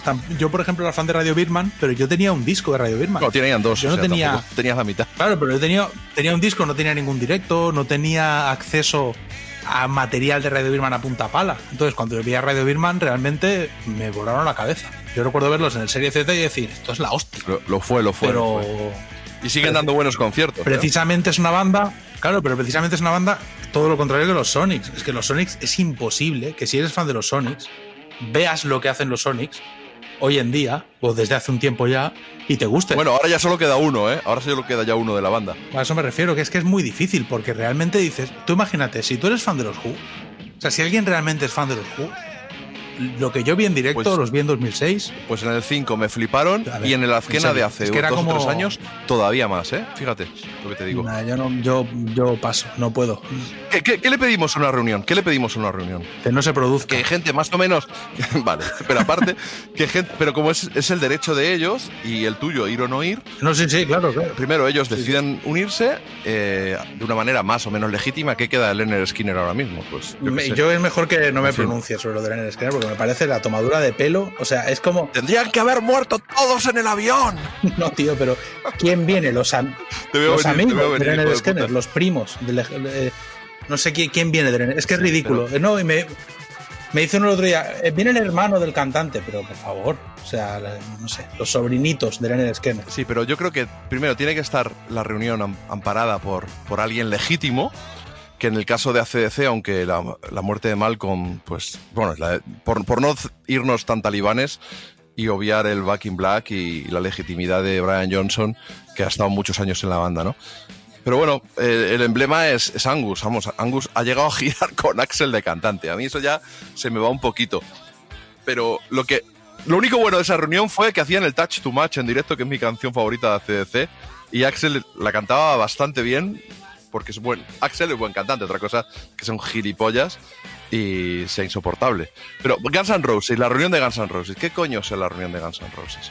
Por favor. Sin embargo, los Hypnotics, fíjate, pues es una reunión que yo estoy seguro que celebrarías. Tú no les viste en los 90, yo sí, un par de veces. No, yo no. Yo no los Es que hay reuniones y reuniones. Más, a- más allá de lo legítimo de las personas que estén involucradas, yo creo que se trata también de, de en qué estado de forma están. Por ejemplo, la Steve Water Band la han dejado dos o tres años. Dijeron que, se separaban. Se han vuelto a juntar, ha cambiado el bajista nada más. Pues yo espero que den grandes conciertos. Búfalo, la banda de León. Pues eh, a finales de los 90 grabaron un disco, lo dejaron, han vuelto 18 años después. Pues han vuelto en forma, que al fin y al cabo es lo que se pide. ¿Alguien va a protestar de verdad por ver, por ver a Mike Ness liderando de nuevo Social Distortion? ¿O por ver a, a Ginger con los Wild Heart? No creo, ¿eh? Bueno, pero Social, Di- Social Distortion en realidad no se han separado. ¿Cuánto llevan Nunca. sacar un disco? Eso es otra peli, pero eso es como lo de los Black Keys. No se han separado realmente. Y lo único que cambia de Social Distortion son las baterías porque han ido muriendo. Han muerto dos ya, por lo menos. Final Tap. Pero realmente el guitarra y el bajista son los mismos desde que. Yo creo que la formación, o sea, la formación básica de Social Distortion es la misma. Yo de todos modos considero que hay, o sea, existen tres para mí categorías de banda. Las bandas normales, o sea, las que te gustan o no te gustan, pero te dan un poco igual, que te pueden volar la peluca en un momento dado, pero te dan igual. Las bandas de culto y luego están las bandas de estadio. Y son cosas totalmente distintas. O sea, la legitimidad de facturar 400 millones de dólares es, es irrelevante. O sea, yo entiendo que Angus, si le ofrecen como la gira, la gira del Black Eyes, creo que batió récords. Recuerdo que era, la etapa cuando los espabilados pro internet y pro descargas ilegales decían, "No, lo que tenéis que hacer es, la etapa de la historia en que más se factura en directo. Claro, porque AC/DC solo entre ACDC y U2 facturaron como mil millones de dólares en un año. Entonces, claro, yo no le voy a discutir a Angus. Angus tiene todo el derecho del mundo a coger un, un saco, llenarlo de billetes e irse a su casa. En eso no voy a- eso no tiene que ver con la música. Eso tiene que ver con un negocio y un espectáculo. Y si tú quieres gastarte el dinero en ese espectáculo, es legítimo para todos. O sea, Angus tampoco te está engañando. Angus dice: Yo voy a juntar a quien sea que pueda subirse aquí a tocar. Voy a poner ACDC. A mi sobrino, ¿A quién? al batería que tuvimos en el 85, Sí, sí. al bajista que Me da tuvimos igual. Yo lo meto aquí y como vais a pagar lo que yo diga, lo hago. Sold out la gira entera. Para adelante. Son 500 millones de dólares. Seguramente lo haríamos todos. Luego están las reuniones de gente que necesita dinero y dice, oye, pues vamos a juntarnos a ver qué, a ver cuánto sacamos. Y no, y realmente eso normalmente no hay por dónde cogerlo. Y yo a mí me ha pasado eso con Monly Crew, por ejemplo. Yo he visto a Monly Crew en un Ah, pues a mí en directo me gustaron mucho, ¿eh? no, no, yo vi a Monly Crew la gira Carnival of Sins y estuvo bien. Luego los volví a ver y eso fue un desastre, pero de, de categoría como para decir, pero esto, tío. Y claro, tú veías la, la única razón que había detrás era el dinero, no era ni un espectáculo. Eso eran unos tíos tocando temas, tuvieron que probar sonido en mitad del bolo. Eso pasó, que aparte creo que fue en Bilbao. No recuerdo dónde fue ese concierto, pero fue horripilante. Y luego están las bandas de culto, como los Hypnotics, que a las que se les exige un poco más de autenticidad, pero más allá de todo eso, los grandes músicos deberían no necesitar reunirse para poder seguir haciendo buena música y ofreciendo un producto que te interese ir a ver en directo. Entonces el público tiene, tiene también parte de culpa. Porque Hombre, si tú, son los que más culpa tienen, porque si le hacen, la, Claro. le hacen el vacío, no, la, la reunión sea, no se produce. Ness, por ejemplo, podría venir solo y la gente no iría a verlo. A Social Distortion, sí. Sí, sí, claro. Es un, eh, es un máquina. Tiene unos buenos discos en solitario. Tiene unos buenos discos en solitario. Pero tú fíjate, fíjate la diferencia. Bueno, pues eh, el caso de Social Distortion podríamos hacer un paralelismo con el de los Super Suckers y de Eddie Spaghetti, que también tiene discos en solitario, pero han tenido una carrera más continuada, ¿no? Pero por ejemplo, claro, a, este respecto, los artistas en solitario tienen una ventaja mm, si lo comparamos con las bandas, porque en realidad no se pueden separar de sí mismos. Quiero decir, John Fogerty eh, ahora mismo dice, pues toco y vuelve a la esquena, porque me sale del rabo, porque son mis canciones, tengo mis discos en solitario, y aunque estén girando por ahí el bajista y el batería, a mí me da igual porque la Creedence soy yo, ¿no? O Blue bajo el nombre de Blue Cheer. Si es que el único era Dick- Dickie Peterson, el difunto, y yo en la esquena flipé con el conciertaco que pegó ese pavo. Y ha tenido épocas que ha sonado más heavy metal, demasiado heavy metal para lo que ellos eran. Pero Motorhead, ¿qué eran, tío? Motorhead era Lemmy. Lemmy. Era una carrera Sí. en solitario, en realidad. Blue Cheer, por ejemplo, es un ejemplo de lo que estaba diciendo. Es decir, Blue Cheer viene en Blue Cheer porque si tú pones cualquier otro nombre, nadie sabe quién es. No, pero es que aparte el bajista estuvo siempre. Era su banda. Era el cantante, era el bajista, era su banda. Y los guitarristas fueron cambiando, los baterías fueron cambiando. Y era su banda. Es como Lemmy. Lemmy ha tenido baterías distintos, ha tenido guitarristas distintos. Y podríamos seguir así. Pero vamos, que yo creo que es algo muy personal de cada uno. O sea, esto es como. pasa como con Star Wars. Cada uno tiene que elegir su propia Star Wars. Porque si tú te quedas con lo que te vendan, al final es una multinacional que está haciendo dinero. Entonces, tú no le puedes dar un sentido emocional a un negocio privado. Es, no tiene sentido. Es como los que eran fans de Apple. Vamos a ser un poquito serios. No se puede ser fan de una compañía multinacional que vende productos. Eso es ridículo. Entonces, pues las bandas, cuando lo que están haciendo es básicamente ofrecer un espectáculo a cambio de dinero, tú tienes que implicarte emocionalmente como a ti te parezca. Entonces cada uno elige. Para mí los Who son la banda en la que estaban básicamente Kid Moon y John Weissel y si no están no son los Who, pero después de los 70 para mí no son los no son los Who y no lo van a ser nunca. Es que probablemente sea la mejor base rítmica del mundo. Comentábamos por WhatsApp con, con Sam Freebird. Mira que me gusta Led Zeppelin, pero ciertamente John Weissel me gusta mucho más que John Paul Jones. Y la base rítmica es demoledora, la de los Pero eso depende del estilo, ¿eh? porque los Ramones te pasaban por encima y, y, y- y no podían tocar los temas de los Who. O sea, es que depende mucho del estilo. Claro, yo conozco, ves, por ejemplo, los Ramones, yo conozco gente que los vio, he conocido gente que los vio en- a finales de los 70 y los siguió viendo durante las- los años posteriores y me decían, es que lo que yo vi en el 78 no lo he vuelto a ver. O sea, lo que veo ahora son unos tíos que, claro, y esto es como todo. Yo, por ejemplo, si hubiera tenido la suerte de ver a los Ramones en el 93, solo por la- mi propia sugestión hubiera flipado. Como yo en la sala canciller de Madrid con CJ al bajo, Claro. una púa y todo. Por eso te digo que es algo muy personal, depende mucho de lo que cada uno quiera Fue un bolaco, pero ¿qué, qué voy a decir? ¿Qué voy a decir? implicarse emocionalmente con ciertas, con ciertas movidas. Porque, por ejemplo, esto es como todo. Yo realmente, si hubiera podido ver a Led Zeppelin en los 70, lo hubiera hecho. Pero ver a los Led Zeppelin después de Bonham y sobre todo verlos hoy en día, como que la gente está siempre deseando que se reúnan, no me interesa en absoluto. Yo de las pocas reuniones de estas de estadio y caras a las que iría por una cuestión de, de sentimentalismo, sin esperar nada a cambio. Fíjate qué bonita ocasión la de 2007 cuando hicieron el concierto este, el Celebration Day. Yo intenté conseguir un ticket, pero bueno, fuimos millones los que lo intentamos y solo unos cuantos elegidos. Pero ese vídeo, ¿tú has visto ese DVD? Yo tuve la ocasión de verlo, el estreno en el Kinépolis de Madrid, en pantalla gigante.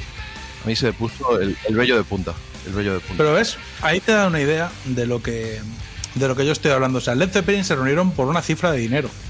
Y dijeron, por, si yo solo quiero invertir en esto 72 horas, ¿cuánto me podéis pagar? No, no, discrepo. No lo hicieron por dinero. Por dinero habría así. seguido, no. Fue, fue un rollo. No, pero Fue un rollo no de- con muy- Artegun, Ertegun o Etergun, o como se llame, el de, el de Atlantic, fue algo simbólico mucho más bonito que eso. No, no, no, niego la mayor. Y, y la prueba la tienes en Robert Plant. Robert Plant se lleva negando a reunirse un montón Pero de pasó años. con Cream. Vamos, Robert Plant se niega a, a empa- a empaquetarse otra vez, a estar cinco años con, el, con Jimmy Page dando vueltas por el mundo. Pero a Robert Plant tú le dices, te voy a dar, si lo, lo contaba Ginger Baker sobre la reunión de Cream, me van a dar 5 millones de dólares por pasar tres días en el Royal Albert Hall con tres antiguos colegas. Con el gilipollas de Jack Bruce. Pues ya está, pero si le llegan a decir a Ginger Baker o a Eric Clapton una gira de un año, no se juntan. Y si a Zeppelin le dicen, firmas este concierto, pero tienes que hacer 100 conciertos más, tampoco lo hacen.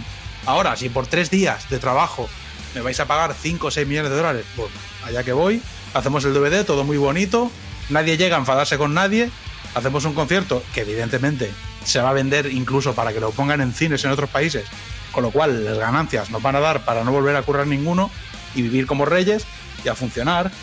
En realidad, el 80% de la música a nivel comercial funciona así. Y bueno, yo diría que más del 80, el 90 funciona por dinero. Entonces, los fans, a veces, quizá, nos vemos afectados por ello, pero bueno, cada uno puede elegir realmente en qué medida se implica. A mí, por ejemplo, los estudios para mí son como una religión. Pero a mí, yo no soy idiota, yo sé que se reunieron porque se, porque, por lo que se reunieron. Y Iggy lo mantuvo todo el tiempo que pudo porque era una cuestión de dinero. Porque Iggy es el tío.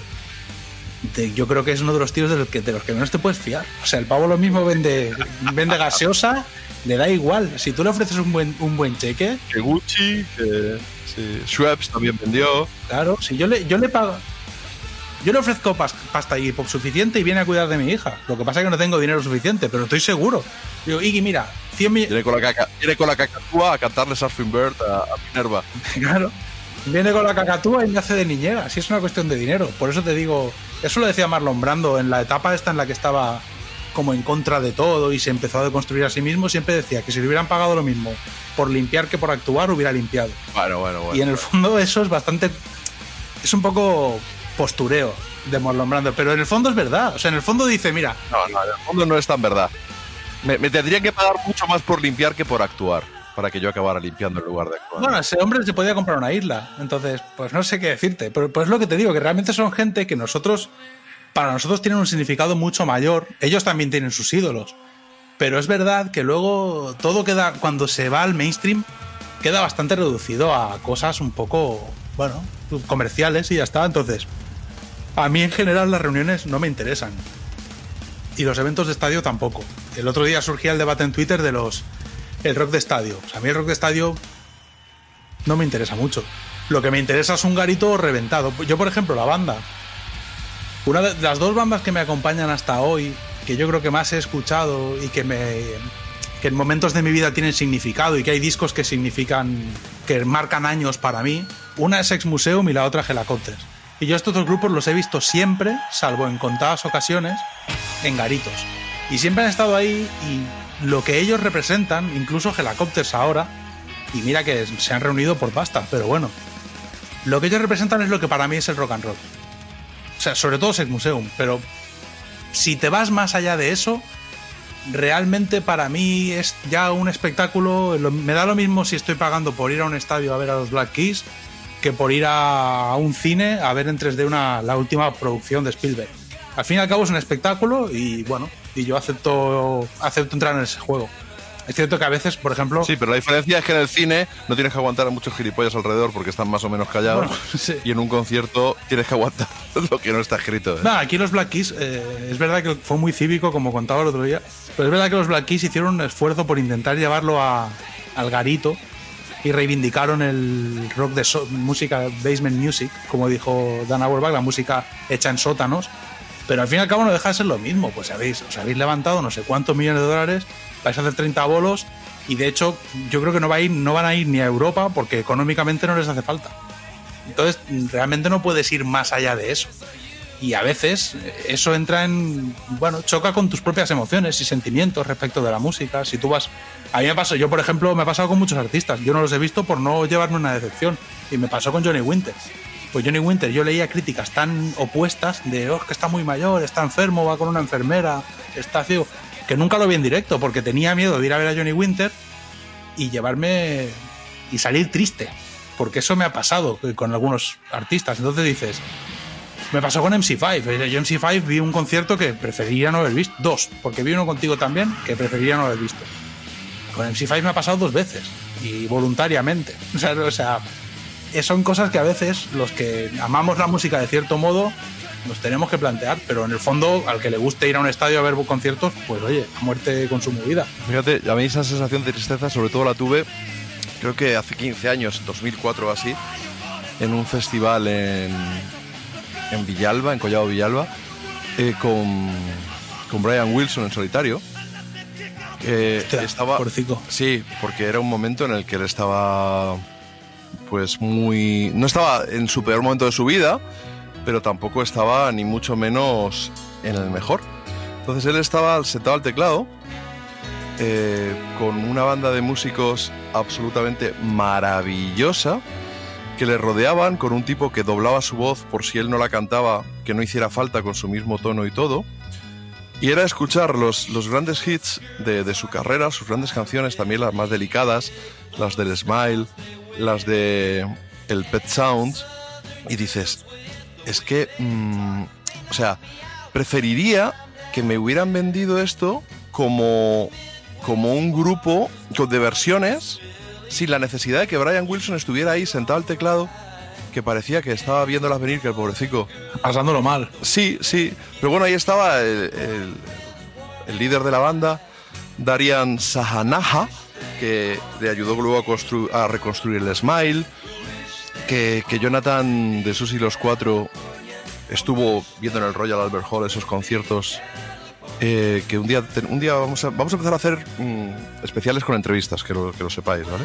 No es que os quiera restar protagonismo, pero yo creo que hay gente que tiene muchas cosas que contarnos. Os dejaré participar también, pero la técnica hará que os dosifique y recupere el centro del organizador. Bueno, bromas aparte, yo ver ahí eh, un montón de músicos rodeándole y él tan, tan parecía como el Cid ganando la, la batalla muerto como con un, tro- un cacho de madera Sí, pero eso- subido encima de la babieca, ¿sabes? Aunque bueno, ahora parece que todo lo del Bueno, Cid es mentira. Sí, ahora que bueno, todo lo que es, nos enseñaron es cuestionable niños. el CID, pero, es bueno, un buen no paralelismo lo que acabas de decir. Realmente es así. Sí, solo se levantó del teclado para coger el, el bajo en, en el bis, si no recuerdo mal. Y fíjate que por el otro lado estaba el, el idiota de, de Mike Love mm, tocando con... a- Menudo idiota, ¿eh? Lo mato, lo rajo. Sí, idiota. con Bruce Johnston, con Al Jardine tocando y se hacían llamar los Beach Boys. Y lo que yo presencié es algo maravilloso hace, pues, yo sé, cuatro o cinco años aquí en la Sierra de Gredos, eh, en este ciclo de conciertos que hacen cada, cada verano, cada septiembre, que ahí vi a la Creedence, bueno, a Creedence, perdón, a Fogerty, que ha tocado Sting, que, bueno, ha tocando gente de vez en cuando, y, y fui a ver a los Beach Boys, pero la, la reunión más legítima. Sí, ¿no? Porque estaba Mike Love, Era una reunión que... estaba Al Jardín, o sea, fusionaron, eran como 15 músicos en el escenario porque se fusionó la banda de Brian Wilson, que estaba en un pianico al lado, y le vi mucho más vivo que, que 10 años antes, y, y estaban, bah, una, bah, pero pasa que estaban seis, seis guitarristas sobre el escenario, eh, con un montón de voces, eh, aquello fue, fue maravilloso, y, no, y estaba Brian Wilson mejor y me dio menos penica. Pero recuerdo hablarlo con, con Jonathan y digo, es que mm, me, ha dado pena. De hecho, fue muy divertido porque teníamos, un- no me acuerdo quién era, pero alguien, un conocido de Jonathan, me dijo, oye, pues dame los CDs y yo voy al backstage y que te los firme. Y el monaguillo, el humorista, dice, que yo, ha dejado caer el, el rotulador encima de la portada porque era un garabato ilegible. Y tengo tres o cuatro CDs firmados por Ryan Wilson, que en realidad podría haberlo hecho su, hija de dos años, ¿sabes? O sea, como Bueno, si la mine, le das un boli Es que Brian Wilson... y lo agarra y... No sé si te he contado que mis colegas eh, Lil Devils, que también fueron ángeles un tiempo, mi colega Albert y Charlie, Charlie y Quique, estaban en un lasero, no sé en qué emisora de radio, creo que también estaba J, presentando un bolo que hacían de versiones de los Stones y llegaron los Beach Boys. Y les dieron con las guitarras y les dijeron, oye, ¿qué hacéis aquí? Esos Beach Boys de los que hablas, esa gira. Y les invitaron al backstage. Estuvieron con ellos en el backstage y me contaban que Brian Wilson estaba petado y que el- no recuerdo nunca el nombre. Petado, pero mucho mejor que 10 años antes. No, no, pero me decían que estaba como muy vivo a ratos, pero que tenía el otro, el otro miembro de los míticos de los Beach Boys, que nunca me acuerdo el nombre, le hacía como de... Mike Love, el cantante, Al El Jardín, cantante le- les dijo, el- vosotros si no os habla directamente, por ejemplo, no le digáis nada. Dejadlo, dejadlo a su aire, como si fuera... Es lo que te digo, que era un tío que además tenía un cerebro, bueno, difícil de mantener a flote 24 Sí, horas en una gira. Entonces me contaban que estuvieron con ellos, Es que. pero que es verdad que Pobre tico lo que, que pasó. veías a un, Pobre a tico un lo que tío que, estaba haciendo un esfuerzo pues, sobrehumano para seguir adelante. Porque realmente es probable que, en ese caso, es poco probable que Brian Wilson esté haciendo las cosas por dinero. Las hace simplemente porque es lo que sabe hacer con su vida. Como Keith Richards. Keith Richards tiene dinero como para tirarlo por la ventana. Él sigue de gira porque es su vida. Él ha girado toda su vida y seguirá de gira hasta que se muera. Lo que pasa es que, claro, son gente. Yo vi un concierto de los Stones que era para irse. Era para irse. Era, eso era, era ridículo. Y realmente estabas pensando. Claro, la primera vez que los vi, aluciné. Porque solo con ver a Keith Richards con la cejilla en la guitarra, yo ya hubiera pagado mil euros. Solo por eso. Y venga a tu casa. Sin oír nada. Entonces tú imagínate, fui a verlos en el estadio y flipé. Pero la segunda vez que fui ya más atemperado, más a decir, a ver qué tocan, aquello era una vergüenza. Quitando Mick Jagger, era como para decir, es que no estáis tocando, cabrones. No pasa nada, no, voy a, no, no nos vamos a enfadar. Pero yo he visto, o como con Kiss, yo he visto a Paul Stanley gritando con la mano en el aire y sonando su guitarra. Y lo hemos visto todos, pero es que hay hasta DVDs en los que pasa. Entonces es cuando dices, tío, yo realmente merece la pena pagar por eso. Es cuando hay gente a la que sí, y, y hay que, y en el fondo hay que respetarlo porque es un espectáculo. O sea, el mero hecho de que Bueno, que es, nadie te obliga a ir. Nadie te obliga a ir. Claro, nadie te obliga a ir. Entonces, claro, yo llega un punto en que el debate es un poco absurdo porque dices, bueno, tío, si esto al fin y al cabo es un negocio. Esto lo decía Charlton Heston sobre el cine, que decía, el problema del cine es que es un arte. Y el problema del cine como arte es que el cine es una industria.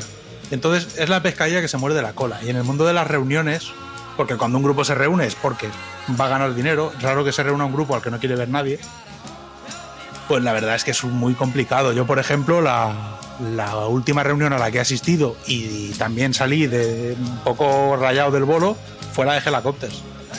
Pues bueno, son cosas que pasan. Ah, pero esto, Helicopters lo están haciendo muy bien, hombre. Bueno, pues, sí. yo creo que lo están haciendo muy bien. Yo ya te digo. Ahora me acabo, me acabo de acordar, cuando has dicho habría pagado mil euros solo por verle la cejilla, eh, me estoy acordando del. Porque lo de Brian Wilson ahí medio penica. Pero la vergüenza y el cabreo absoluto lo sentí viendo a Chuck Berry.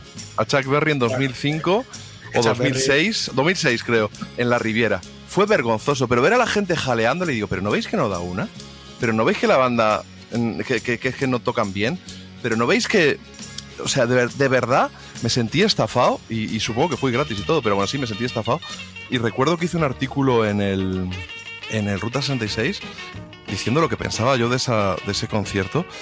Y, y eso sí que era un timo, y hablamos de una persona además que sí, que se ha ido y lo que tú quieras, pero un, un muy mal tipo, muy, muy, muy mala persona. Bueno, pero no, po- pobre Chuck Berry. Yo vi a Chuck Berry también cuando, bueno, hace como, uf, ahora que lo pienso, hace como, no sé si 20 años, pero hace un rato, ¿eh? Los vi en La Mirona, en Girona, con los colegas. Y es verdad que la banda que llevaba, como siempre, eran los músicos de ahí, con lo cual Chuck Berry, aparte nos contó, esto ya lo habré contado, pero bueno, nos, nos contó el promotor al que conocimos años después que, que, que destruyó el camerino.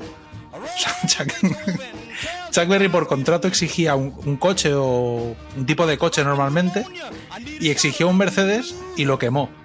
Porque como está acostumbrado a los coches automáticos, le pusieron un Mercedes europeo y lo quemó. Lo dejó quemado por ahí en la autopista, llamó a un taxi, se fue para el bolo, llegó sin probar. Eso es porque lo, lo llevó en primera probablemente todo el rato. Claro, lo dejó en primero hasta que lo quemó y dijo, vaya mierda. Y volvió, volvió al garito, hizo el bolo, tocó 50 minutos y realmente Sin bis, como siempre, habiendo cobrado por delante. No, y fue un desastre porque encima el tío hizo un poco de Bob Dylan, lo que pasa que sí que entonaba y cantaba, pero cantaba, hacía los temas como le daba la gana. Entonces él hacía la intro y a seguirle, pero claro, lo estaban siguiendo unos tíos que tú decías, es que está cambiando, es que la canción hasta que llega el estribillo nadie sabe quién es porque no está haciendo ni la letra normal. O sea, Robert Beethoven la hizo como quiso. Sí, pero Dylan, Dylan, Bueno, sí, pero Dylan es un Dylan, artista. yo he y Chuck Berry a esas alturas. Dylan, No, bueno, pero no, no lo era, evidentemente. No, no, a esas alturas ya no lo era.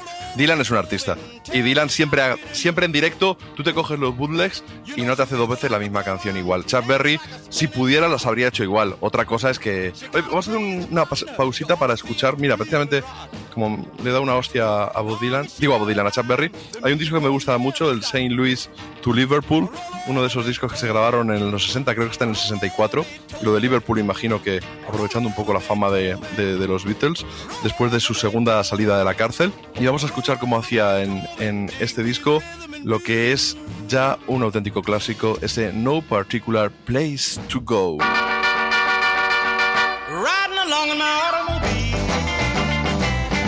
Baby beside me at the wheel. I stole a kiss at the turn of a mile, my curiosity running wild. Cruising and playing the radio with no particular place to go. Riding along in my automobile, I was anxious to tell her the way I feel. So I told her softly and sincere, and she leaned and whispered in my ear, cuddling more and driving slow, with no particular place to go.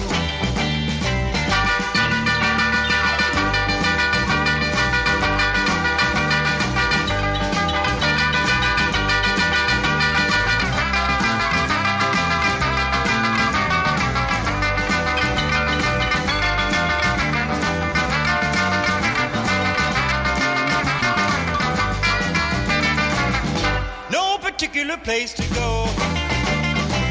So we parked way out on the Kokomo. The night was young and the moon was gold.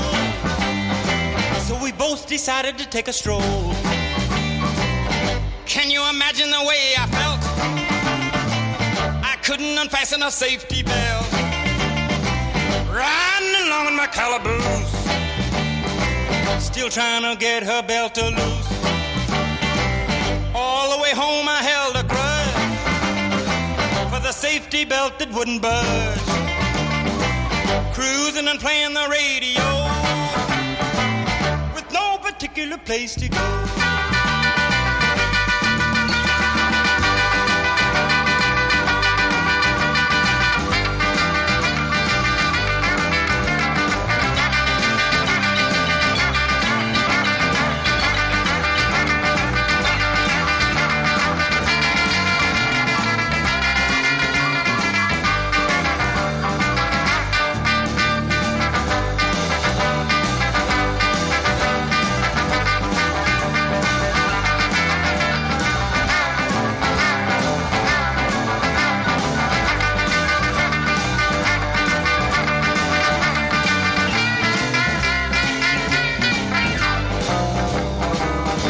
Particular Place to Go, una de esas canciones que estaban en el álbum Saint Louis to Liverpool grabado en 1964 por Chuck Berry para el sello Chess Records.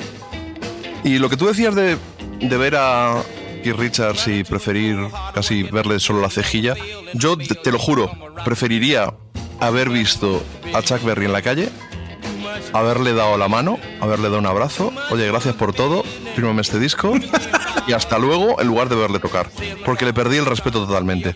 Y fíjate que los argentinos son de los que se dejan la vida y son fanáticos y para mí a veces, perdón los que nos estáis escuchando desde allí, pero sois demasiado apasionados y a veces os falta para mi gusto un punto crítico. Le hicieron una reseña de un bolo en el Luna Park poniéndolo a bajar de un burro. Era pues como ocho años o nueve más tarde de haberlo visto yo, probablemente. Y dije, hostia, ¿cómo lo tiene que haber hecho para que le estén dando esta caña allí en Buenos Aires? Que ya digo, con las estrellas del rock. En Buenos Aires se vive la, la cultura, tú eres argentino. La- se vive la cultura de, de la música muy distinta. Me decía Lucrecia, siempre es que mi madre sabe quién es Jim Morrison. Es que Queen todo el mundo lo conoce. La Beatlemanía que se vive allí, lo de los Stones. Claro. Cómo los Ramones llenaban estadios. Pero es cierto que los, las grandes, los grandes nombres quizá todavía se vive el rock más intensamente que en, que en Europa, no, no, quizá están un poquito menos expuestos a determinadas modas. Pero también me encontré una escena underground. Fui a ver a los Flaming Sideburns en, en un festival en el que tocaban los Peyotes y algún grupo más argentino, un grupo de rockabilly. que había producido Fernando Blanco. Eh, y bueno, hay una galería comercial, no recuerdo en qué avenida, más arriba de Corrientes, la siguiente, no recuerdo si es Córdoba o, o cuál es, la grande. Y hay una galería comercial muy chula, llena de sitios de tatuaje, de camisetas, muy under, como dicen, como dicen ellos. Y sí que sabían quién eran Helicopters y tocaban por allí las donas unos días más tarde de, de estar yo. Pero es- de eso no se entera ni Dios, pero de eso no se entera ni Dios. Claro, han ido Helicopters y Backyard Babies hace poco. Ambas bandas al reunirse han estado por allí. No, creo que van en, creo que van en febrero. O van a ir en febrero, bueno, pero O en marzo. Febrero marzo, creo que hacen Chile, Brasil. Mira, sobre el tema de Chuck Berry, a mí, por ejemplo, yo te digo una cosa, yo cuando vi a Bob Dylan en directo, eh, yo respeto a la gente que ha visto a Bob Dylan en los últimos años y le parece que es espectacular. A ver, Bob Dylan no solo no entonó nada de todo lo que cantó, es que tocaba lo que le daba la gana. Y, el guitarra, que de hecho el guitarra lo conocimos en el backstage, el guitarra se dedicaba a mirarle la mano, ya ni siquiera de oído. Charlie Sexton le, miraba la mano, es que me acuerdo como si fuera ayer, y le, y le hacía señas al grupo de estamos en, en tal tono, en tal otro.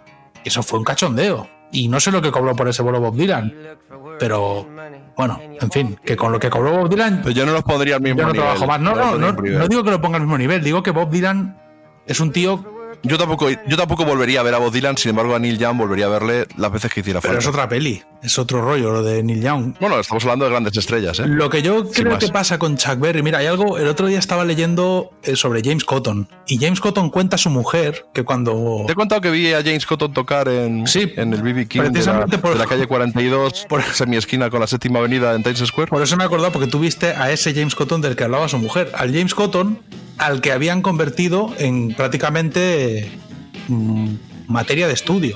Entonces, ¿qué pasa? A ver, existe una realidad, del otro día hablábamos tú y yo de este tema, existe una realidad de lo que de verdad era el blues y el rock and roll, y luego existe lo que para nosotros es. Lo que de verdad era el blues y el rock and roll era básicamente gente que no quería trabajar en el campo y encontraba una alternativa. Lo que para nosotros es, es prácticamente lo mismo que para un católico la religión. O sea, para mí la música es todo en mi vida. Pero claro, su mujer contaba que James Un Cotton... católico practicante, quieres decir, ¿no? Claro, claro, me refiero para un católico de verdad. Una persona que de verdad eh, es católica y tiene esa fe y la practica. Yo me he dedicado en mi vida a hacer música, eh, a tocar, a girar, ahora a componer, a escribir. Mi vida es la música, pero claro, ¿qué pasa? Tú eres un pesado, pero va aparte. No, pero Sí, sigue, a lo que me refiero que eso es mi realidad de chaval que ha tenido pasta, que ha podido hacer todo eso, pero la realidad de James Cotton es otra. Entonces, su mujer decía, la última, la, la última etapa de la carrera de James Cotton lo pasaba mal, porque él lo invitaban a tocar en teatros, en pabellones culturales, en eventos para 5.000 personas, y el tipo tocaba la armónica eh, a cambio de 50 centavos. Así es como empezó y se convirtió en lo que era. No tenía ni idea ni de música ni de nada, le daba igual todo. Le gustaba comer pollo frito y tocar la armónica. Entonces, ¿qué pasa? Que el tipo se... What's your point? Claro, se sin- me refiero, él se sintió como obligado a estar a la altura de sí mismo. Esto mismo le pasó a B.B. King. B.B. King se dio cuenta a partir de un punto que no tenía ni idea. Le dijo, yo no sé nada, pero nada comparado con los que me estudian, y me estudian a mí. Y yo toco cinco notas desde hace mil años y me los miriendo a todos. Pero es que realmente tú analizas, la- tú le- lees la vida, de, la vida de esta gente y te das cuenta que para ellos era otra peli. Se convirtieron en celebridades. B.B. King supo estar a la altura, pero Chuck Berry no supo estar a la altura. Chuck Berry se convirtió en alguien mucho más grande de lo que realmente era. En realidad es un tipo que cogió cuatro ideas que tenía, llegó a H Records y fue capaz de convertir eso en un legado inconmensurable. Pero no era un artista a la altura de lo que nosotros creemos o queremos que sea de él. Entonces, pues tú vas a ver a Chuck Berry y te encuentras pero- con un pirata.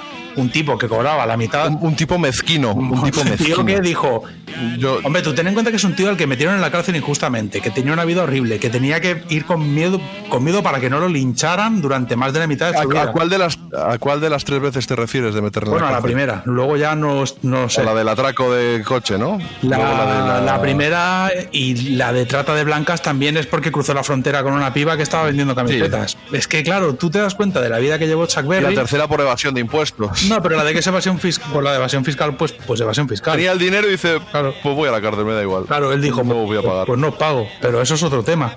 Pero eso me Era un refiero mezquino, avaro. Tú ves la película Hail Hail Rock and Roll en la edición de triple DVD y ves el documental de cómo trató al equipo de producción y cómo les robó. Claro. Yo, o sea, yo no pude, no pude volver a mirar a la cara, entre comillas, sí, a Chuck mira, Berry Chuck de- Berry, una, una anécdota muy divertida es, eh, esto pasó hace años, cuando Chuck Berry hizo la gira, una de las últimas giras europeas que yo recuerdo.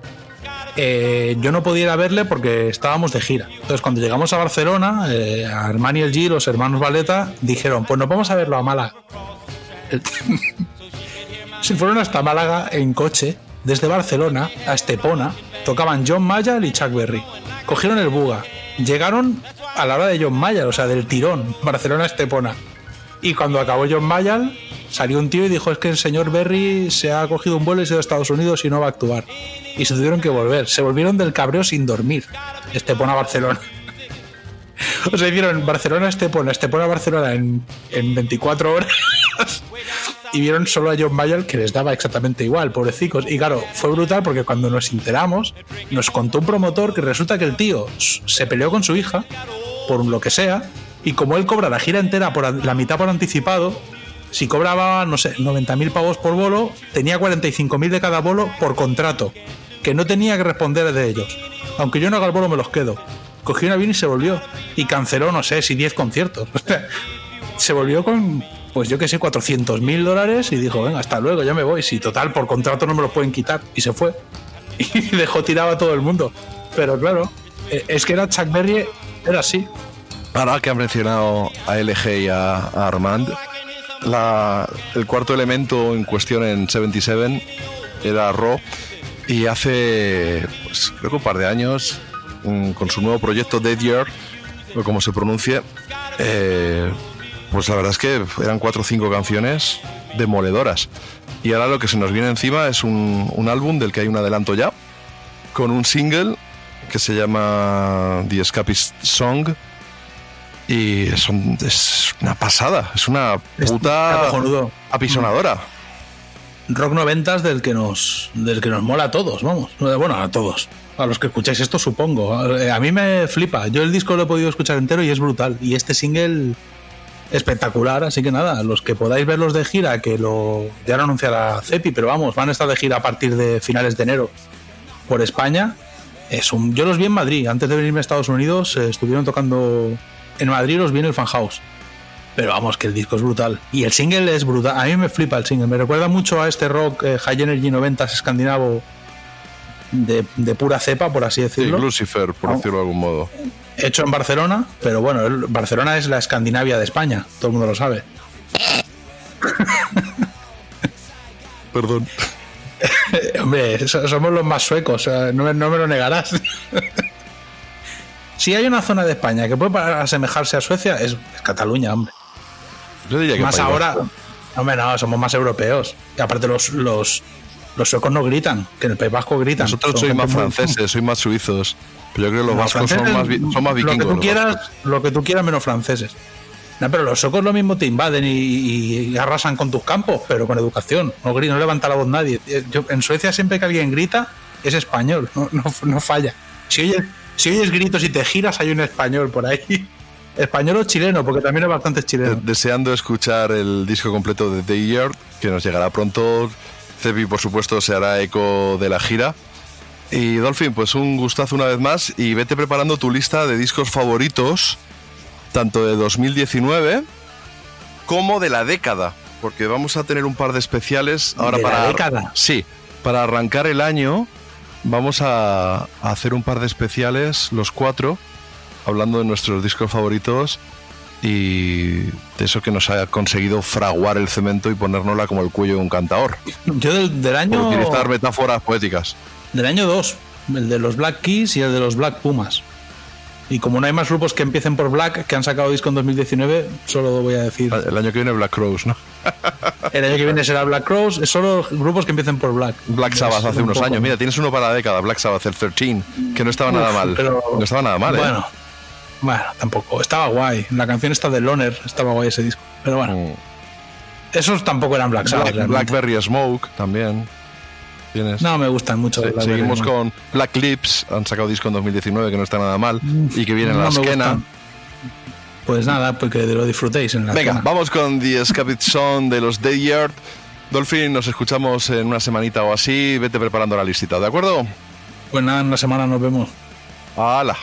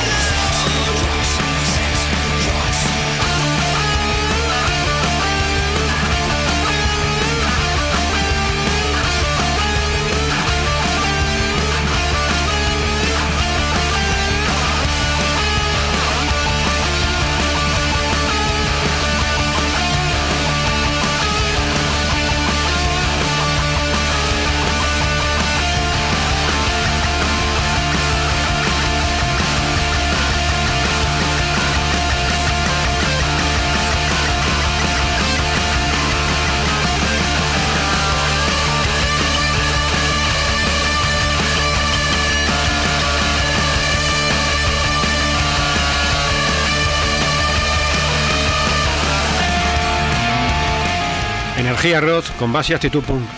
Estos son The Yeah, que presentarán su álbum Armageddon It en una larga gira con comienzo el 24 de enero en el Cotton Club de Bilbao, finalizando el 28 de marzo en la Burguesas de Madrid. Antes pasarán por la Ramatas 3 de Barcelona, concretamente el 8 de febrero, o la Madrigrada Coruña el 14 de marzo. Rock and Roll Animal. Bueno, pues estás escuchando Rock and Roll Animal con el JF León, que es como el sabías que del rock. A ver si me comprendes con el pa, para va, para va.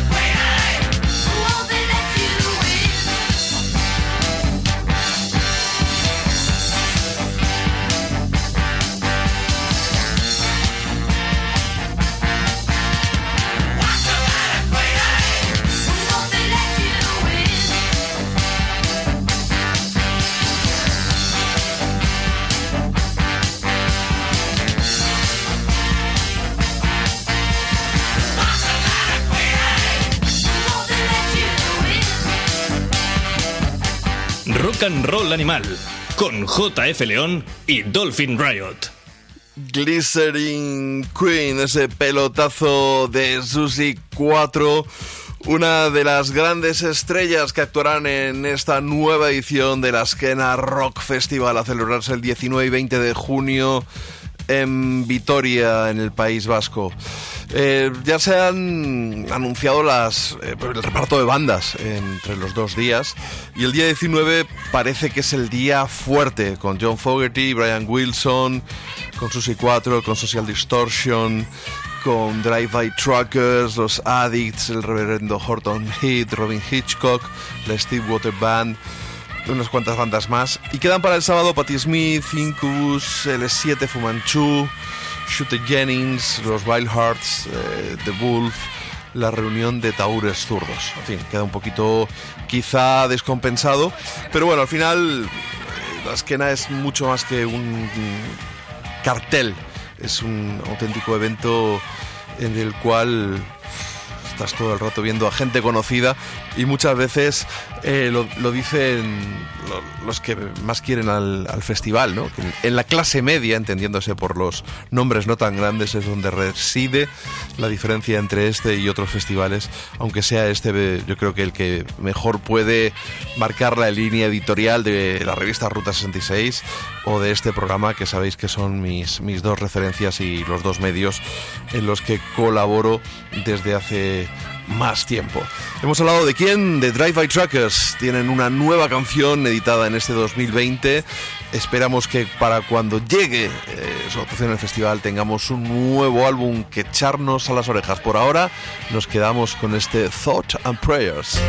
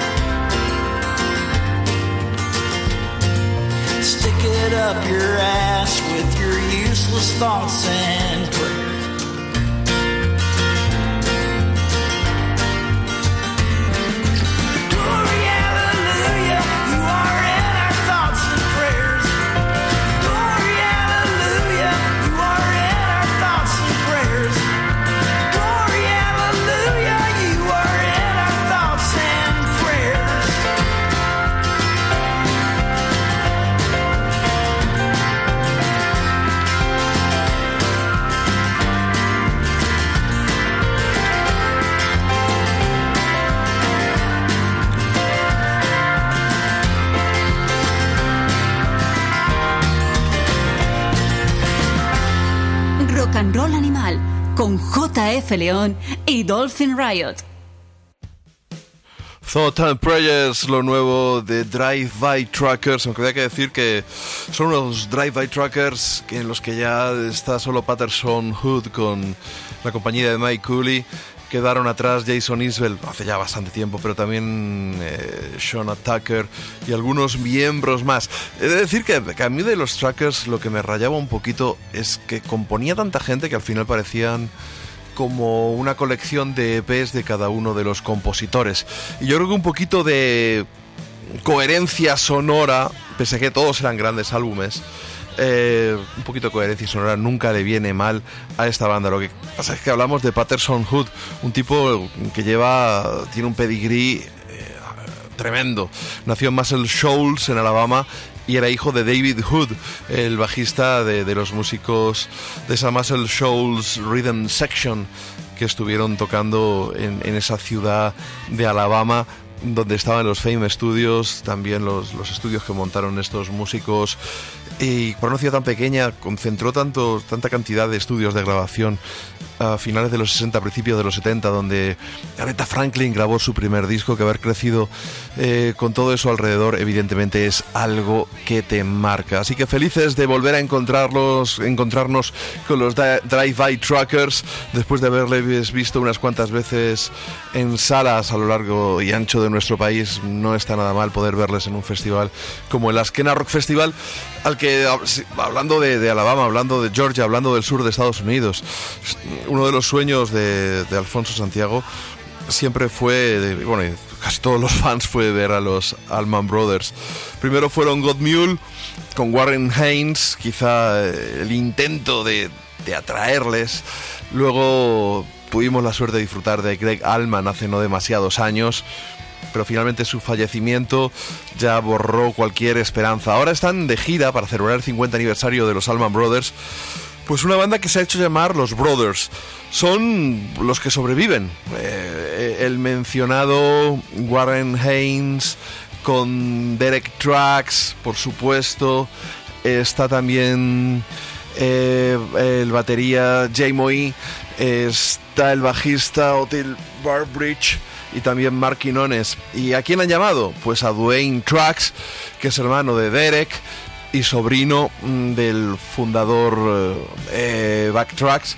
Eh, está también Rhys Wimans y eh, quien no va a venir es Dickie Betts. Parece ser que se le ha cursado una invitación, pero que ya tenía unos intereses propios. Bueno, al final nos tenemos que conformar eh, también con, con este hombre, con Racing Winans, que había tocado con Dickie Betts y también había tocado con Barry Oakley.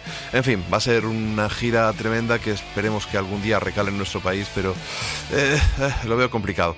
Aunque son los Alman Brothers, son los Brothers, bueno, es lo que hablábamos antes, Dolphin y yo, en cuanto a las reuniones, la validez de, de estas, el que haya miembros que acrediten cierta autenticidad o si al final estamos asistiendo a una banda de versiones. Bueno, lo importante es que haya buena música y ojalá a última hora, aunque sea, se añada a Dickie Betts, que sus últimos conciertos en nuestro país fueron realmente apabullantes.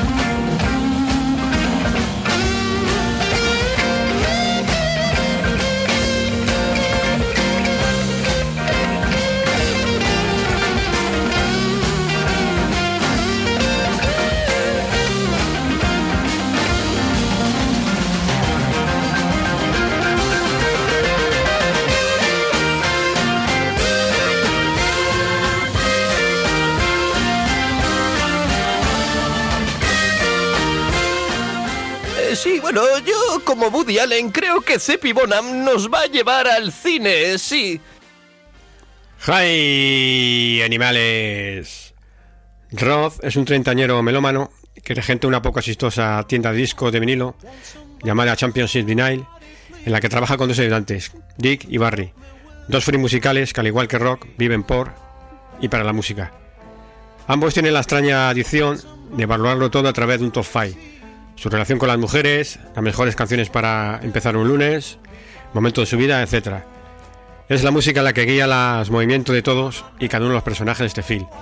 Estoy hablando de alta fidelidad. Fue dirigida en el año 2000 por el británico Stephen Frears e interpretada por uno de mis actores eh, fetiche y preferidos, John Cusack, también llamado el Caravinagre o el Caralimón. Está acompañado por su hermana Joan Cusack, por Lisa Bonet, por Tim Robbins, eh, hay un cameo de Bruce Springsteen, pero sobre todo me gustaría destacar la, la presencia de, del dúo formado por Jack Black y Todd Luillo, que son Barry Dick en la película, los compañeros de Rock. Al más puro estilo de la grandes pareja de cómicos de la historia, protagonizan los momentos más hilarantes del film, como por ejemplo cuando Black eh, realiza un, baile estrambótico en la tienda al, al ritmo de Katrina and the Waves y su eterno Walking on Sunshine. Verdaderamente flipante. Está basada en la novela homónima del británico Nick Horby de 1995, que alabó el film comentando que a veces parece una película en la que Cusack lee su libro. Hay solo dos diferencias entre la novela y, el metraje.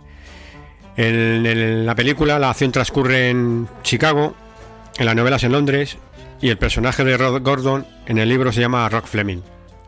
La portentosa banda sonora incluye entre otros a 13 Floor Elevators, a los Kings, Lodge, a Elvis Costello, a The Beta Band, a All Green, a Grand Funk Road, a Harry Nilsson.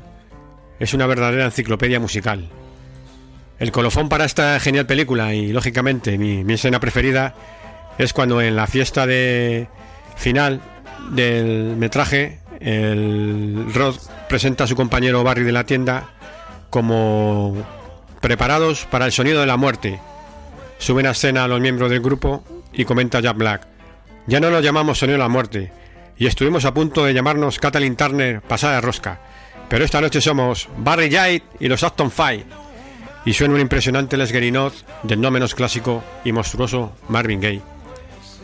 Aprovecho antes de dejaros con la música comentar que ya está disponible el tráiler de la serie que se ha hecho sobre la película Alta Fidelidad y que se estrenará en el mes de, febrero con 10 capítulos. El tráiler, bueno, parece que promete, pero bueno, yo no las tengo todas consigo ya que para mí esta película es, intocable y, como he comentado tengo alguna reticencia para, para la serie, pero bueno, habrá que dar un bote de, voto de confianza y esperar al mes de febrero para disfrutarla y, evaluarla. Os dejo con la versión que hace Jack Black del himno de Marvin Gaye, Let's Get It On.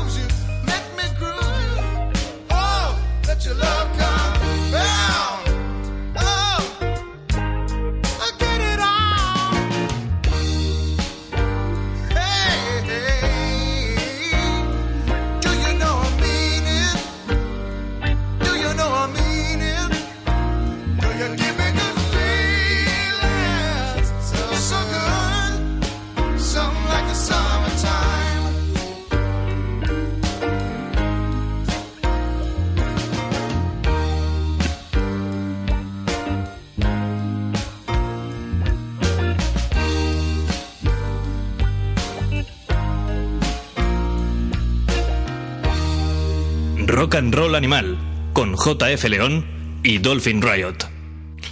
Como bien dice Cepi, habrá que estar atentos a esa serie basada en el libro de Nick Horby, Alta Fidelidad, y siendo inevitable absolutamente tener en el punto de mira esa película que si bien no está a la altura de la novela, como casi nunca ocurre, o como casi siempre ocurre, que, las adaptaciones eh, nunca acaban de complacer a todo el mundo, en el caso de una serie veamos, porque quizá hayan aprendido algún error cometido en, en, la película y quizá de tiempo también a desarrollar un poquito más los personajes y algunas de esas historias que en el metraje habitual de un film pues queda, se queda absolutamente corto. Así que nada, atentos, atentos, atentos y preparados para que en la próxima edición Cepi Bonham nos vuelva a llevar al cine, como nos ha dicho Woody Allen antes de, antes de la participación de, de Cepi. Y una de las bandas favoritas de Cepi, de las que rockean en castellano y también de las mías son Los Enemigos.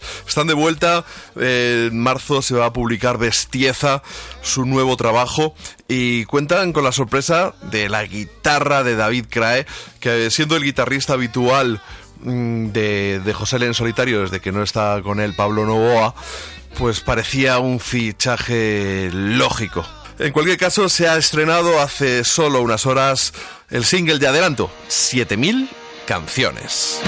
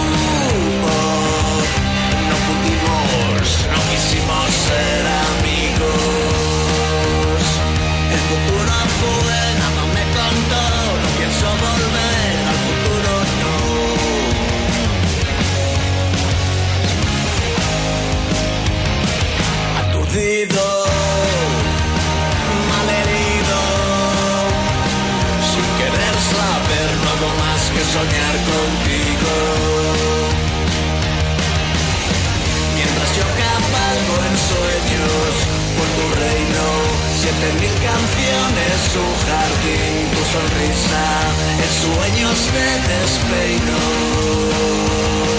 como un premio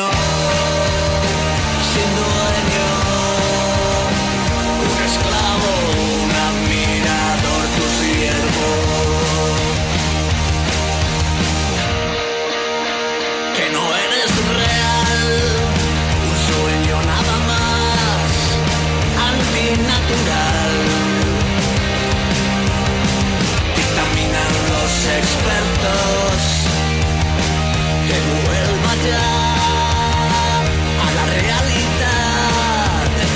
Sin más, no entienden que sin ti estaría muerto. Mientras yo cabalgo en sueños por tu reino, siete mil canciones, un jardín, tu sonrisa, en sueños de despeino, como un premio sin dueño,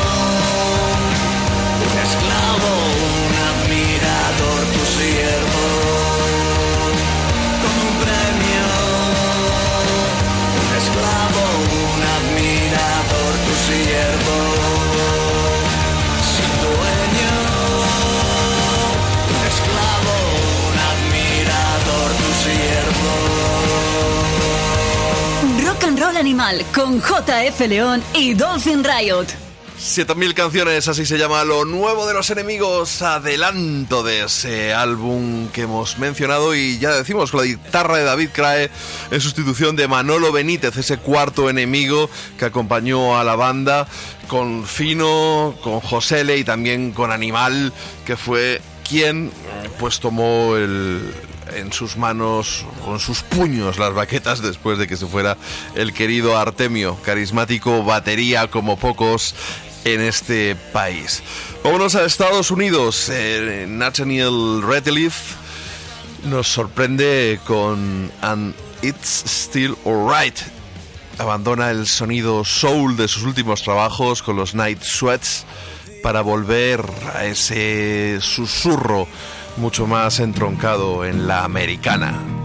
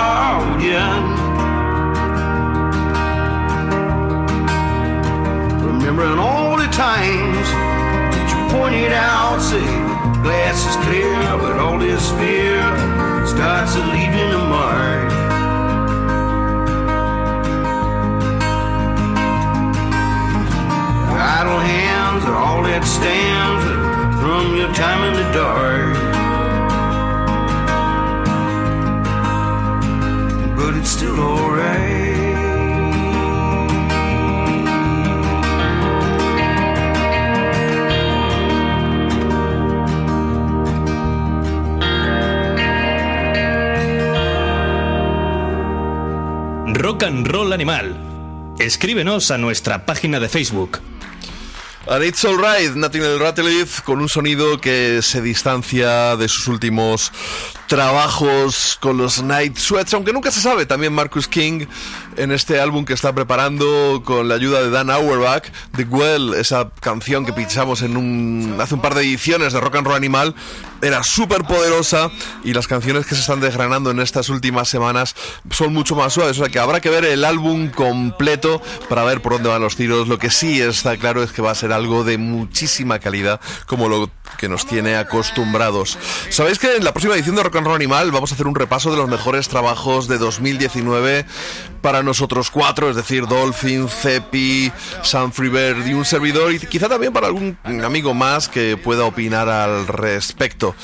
Lo que es cierto es que a muchos nos ha fascinado Neil Francis, ese jovenzuelo del norte de los Estados Unidos, que parece que ha tenido una postadolescencia un tanto movidita, dándole a sustancias variadas, pero que no te sientan demasiado bien. Ahora parece que está limpio. Le ha poseído Alain Toussaint y otras ánimas que pueblan Nueva Orleans. Y ese disco Changes se ha convertido en uno de nuestros favoritos de 2019. Tenemos ya un adelanto de lo que puede ser su carrera a partir de 2020. Don't Call Me No More. Coquetea con el jazz. Y es que ya se sabe, en Nueva Orleans el jazz, el blues, el soul van muchas veces de la mano.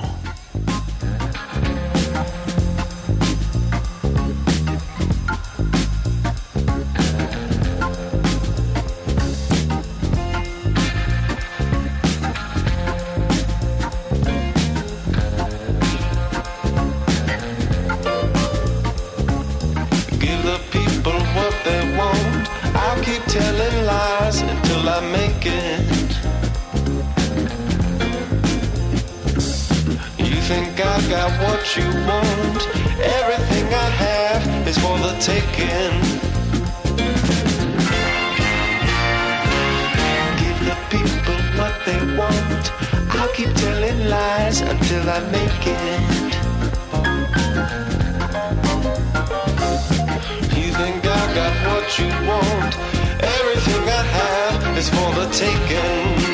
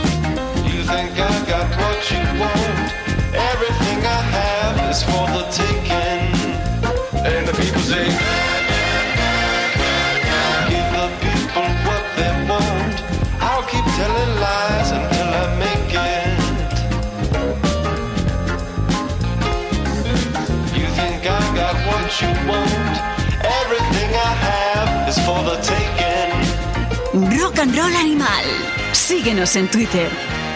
Y ha sido mencionar la música jazz y aparecer por el- la puerta nuestro querido Sam Frieder con su nueva sección. ¡Jazza! Hoy os vamos a hablar de Miles Davis. Miles es lo que ah, el jazz es a Miles y los Beatles es al pop rock.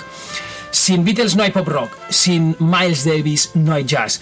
Y en particular os vamos a poner un tema denominado Milestones. Inicialmente el tema se llamaba Miles, del álbum Milestones, publicado en el año 58 por Columbia Records, que junto con el disco Kind of Blue del año 59 está considerado como una muestra imprescindible del jazz moderno de los años 50.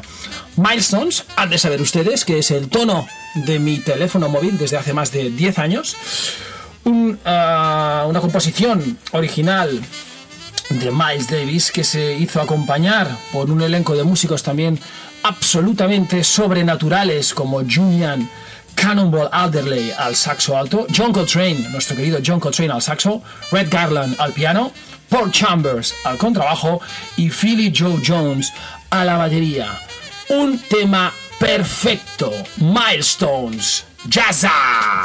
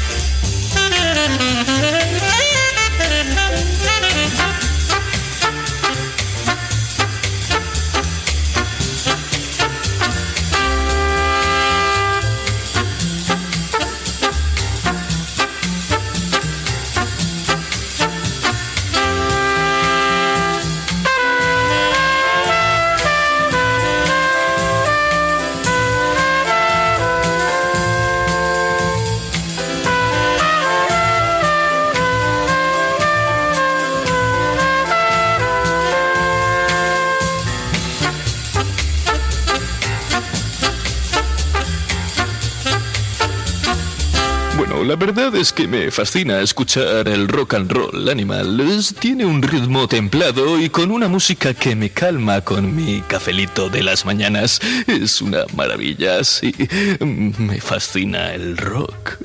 Evidentemente nos fascina el rock, nos fascina el soul, nos fascina el hard rock, el garaje, la psicodelia, el country, el blues, también el jazz, como estáis viendo, aunque no se trate más que de una estratagema de Sam Freebird, eh, pues una clara maniobra para robarnos protagonismo a Dolphin y a mí, no contento con tener ya dos secciones después de ese Animales del Rock, ahora se ha inventado Jazza, estamos esperando cuál será la tercera sección que se invente Cepi, con tal de quitarnos un poco más de protagonismo, pero no nos moverán de la poltrona, ni siquiera, aunque aparezca ahora. Según se acerca el final del programa, nos vemos obligados, iba a decir el placer, ¿no? Pero nos vemos obligados casi a insistir con esta sección nueva que hemos creado con Giorgio Pantano, el disidente de Rock and Roll Animal, para cerrar el programa pues con un sabor de boca diferente. Quizá a mazapán este- en esta ocasión, Giorgio. Bueno, pues eh, hola JF. Sí, mazapán yo creo que es de las cosas más lamentables dentro de la repostería española. ¿En serio? Por tanto, sí, sí, sí, sí. sí. El mazapán es eh, la música, lo que Chenoa es la repostería o al revés. Gracias. Un saludo a los fans de Chenoa. Eh, fíjate que con Guillermo Altares en la cultureta andamos con el turrón de coco. Yo he salido del armario últimamente y reconozco que a mí también me gusta. Lo que pasa es que como se meten conmigo por tantos motivos no quería darles uno más. No, bueno, vamos a ver. El turrón de coco es delenable, pero el mazapán y es algo mayoritario. Pero bueno, yo estoy convencido que dentro de dos generaciones no quedará mazapán en España. ¿Pero por qué?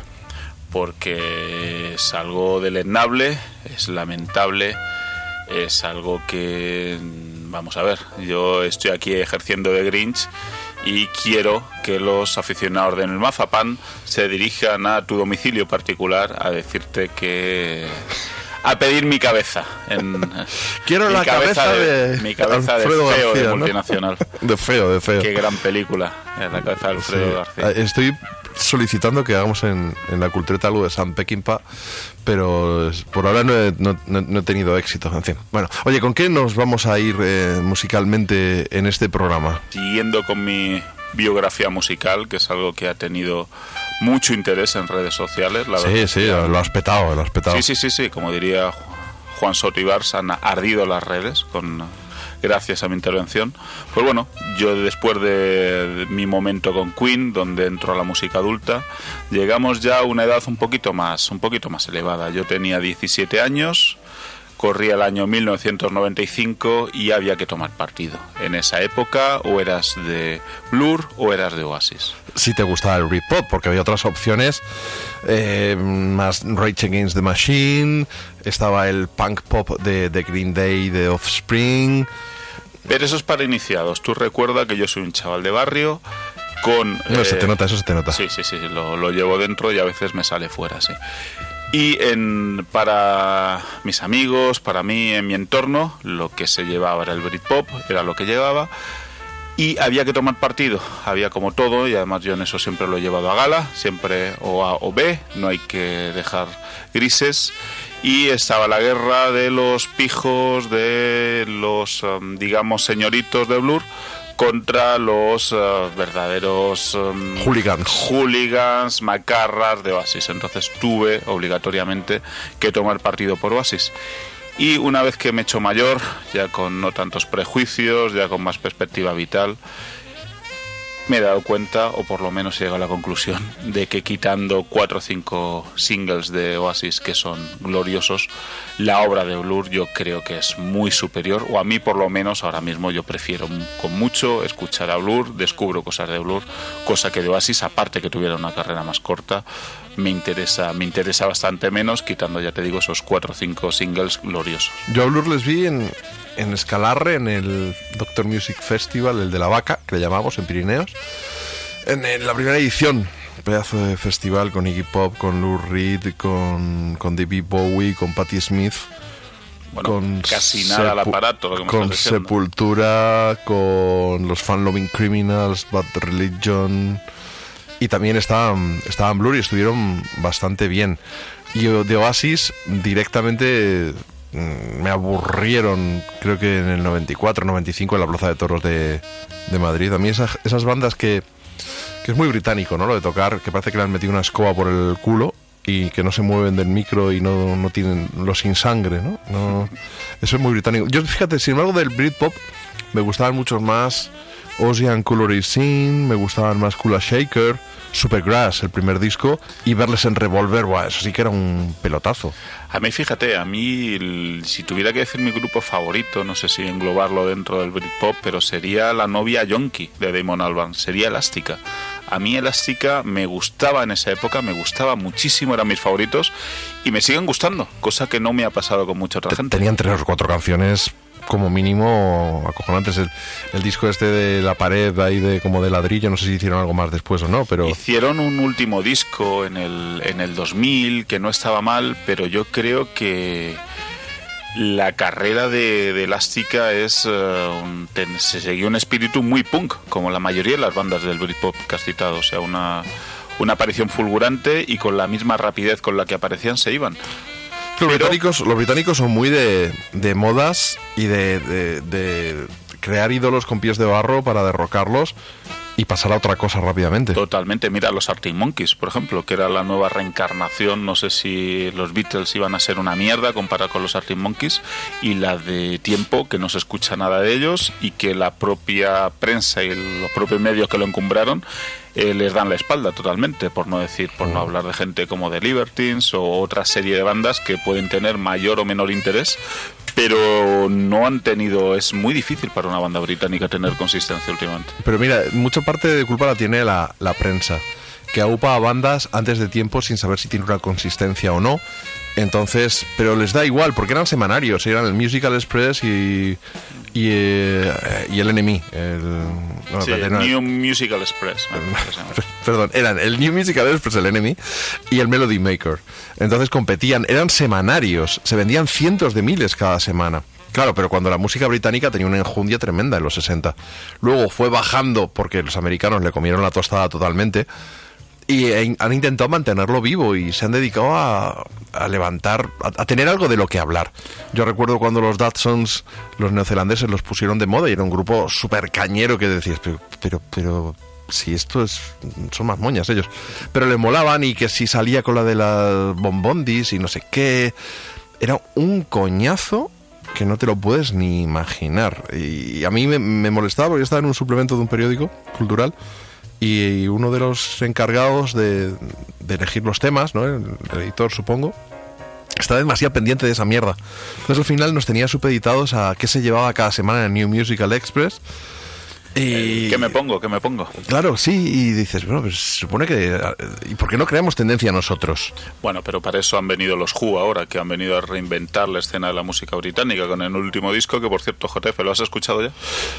Es que claro, tú no has escuchado este programa que estás cerrando, porque está grabado, pero tú no has escuchado. Pero tenemos una diatriba y una polémica No bastante digas, grande. no me digas. Y nuestro abogado Jordi Sanfreebird mm, le ha, ha llevado a juicio a Roger Daltrey y a Pete Townshend y nos hemos pasado Dolphin y yo un buen rato. Pues voy a rebobinar. Voy a Rebobina. Re- voy a rebobinar ahora mismo porque me interesa, me interesa mucho eso. Hombre, no has podido escucharlo porque el programa, como lo grabamos a trozos, eh, no, no sabes lo que, lo que hemos hablado. Pero sí, va a ser muy interesante. Bueno, ¿qué canción de, de Blur has, elegido para, para finalizar este programa y despedirnos hasta dentro de unos días? Pues eh, he ido, ya que lo he ceñido al 95. El 95 fue un año, el año del Britpop, porque coinciden en el tiempo el World Story Morning Glory, que es, digamos, la obra magna de, de Oasis, y uno de mis discos favoritos de Blur, que es The Great Escape. Y dentro de él, aunque había, había canciones y hay que me siguen gustando, para mí tiene un pellizco especial, y no te sabría decir por qué, de Universal, que es la que he elegido para cerrar esta obra magna de programa, que es tu programa JF. Muchas gracias por el peloteo, Giorgio. Eh, nos escuchamos en unos días y nos vamos con The Universal Blur.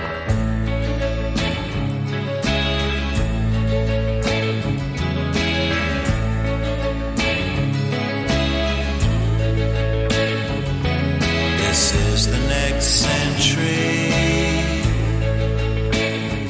where the universal is free.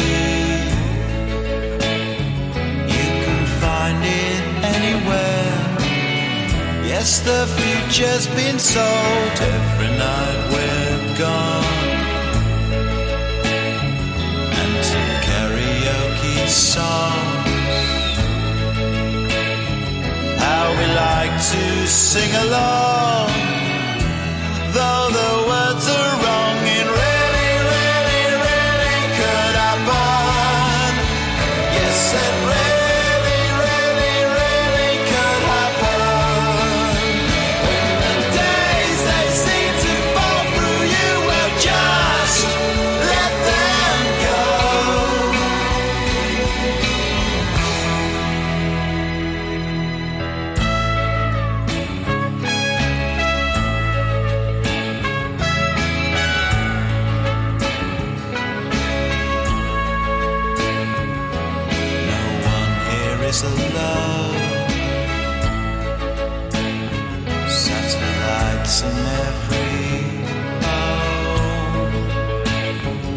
Yes, the universe was here, here for everyone.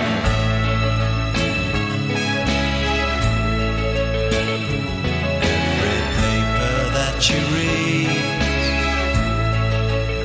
says tomorrow's your lucky day. Well, here's your lucky day.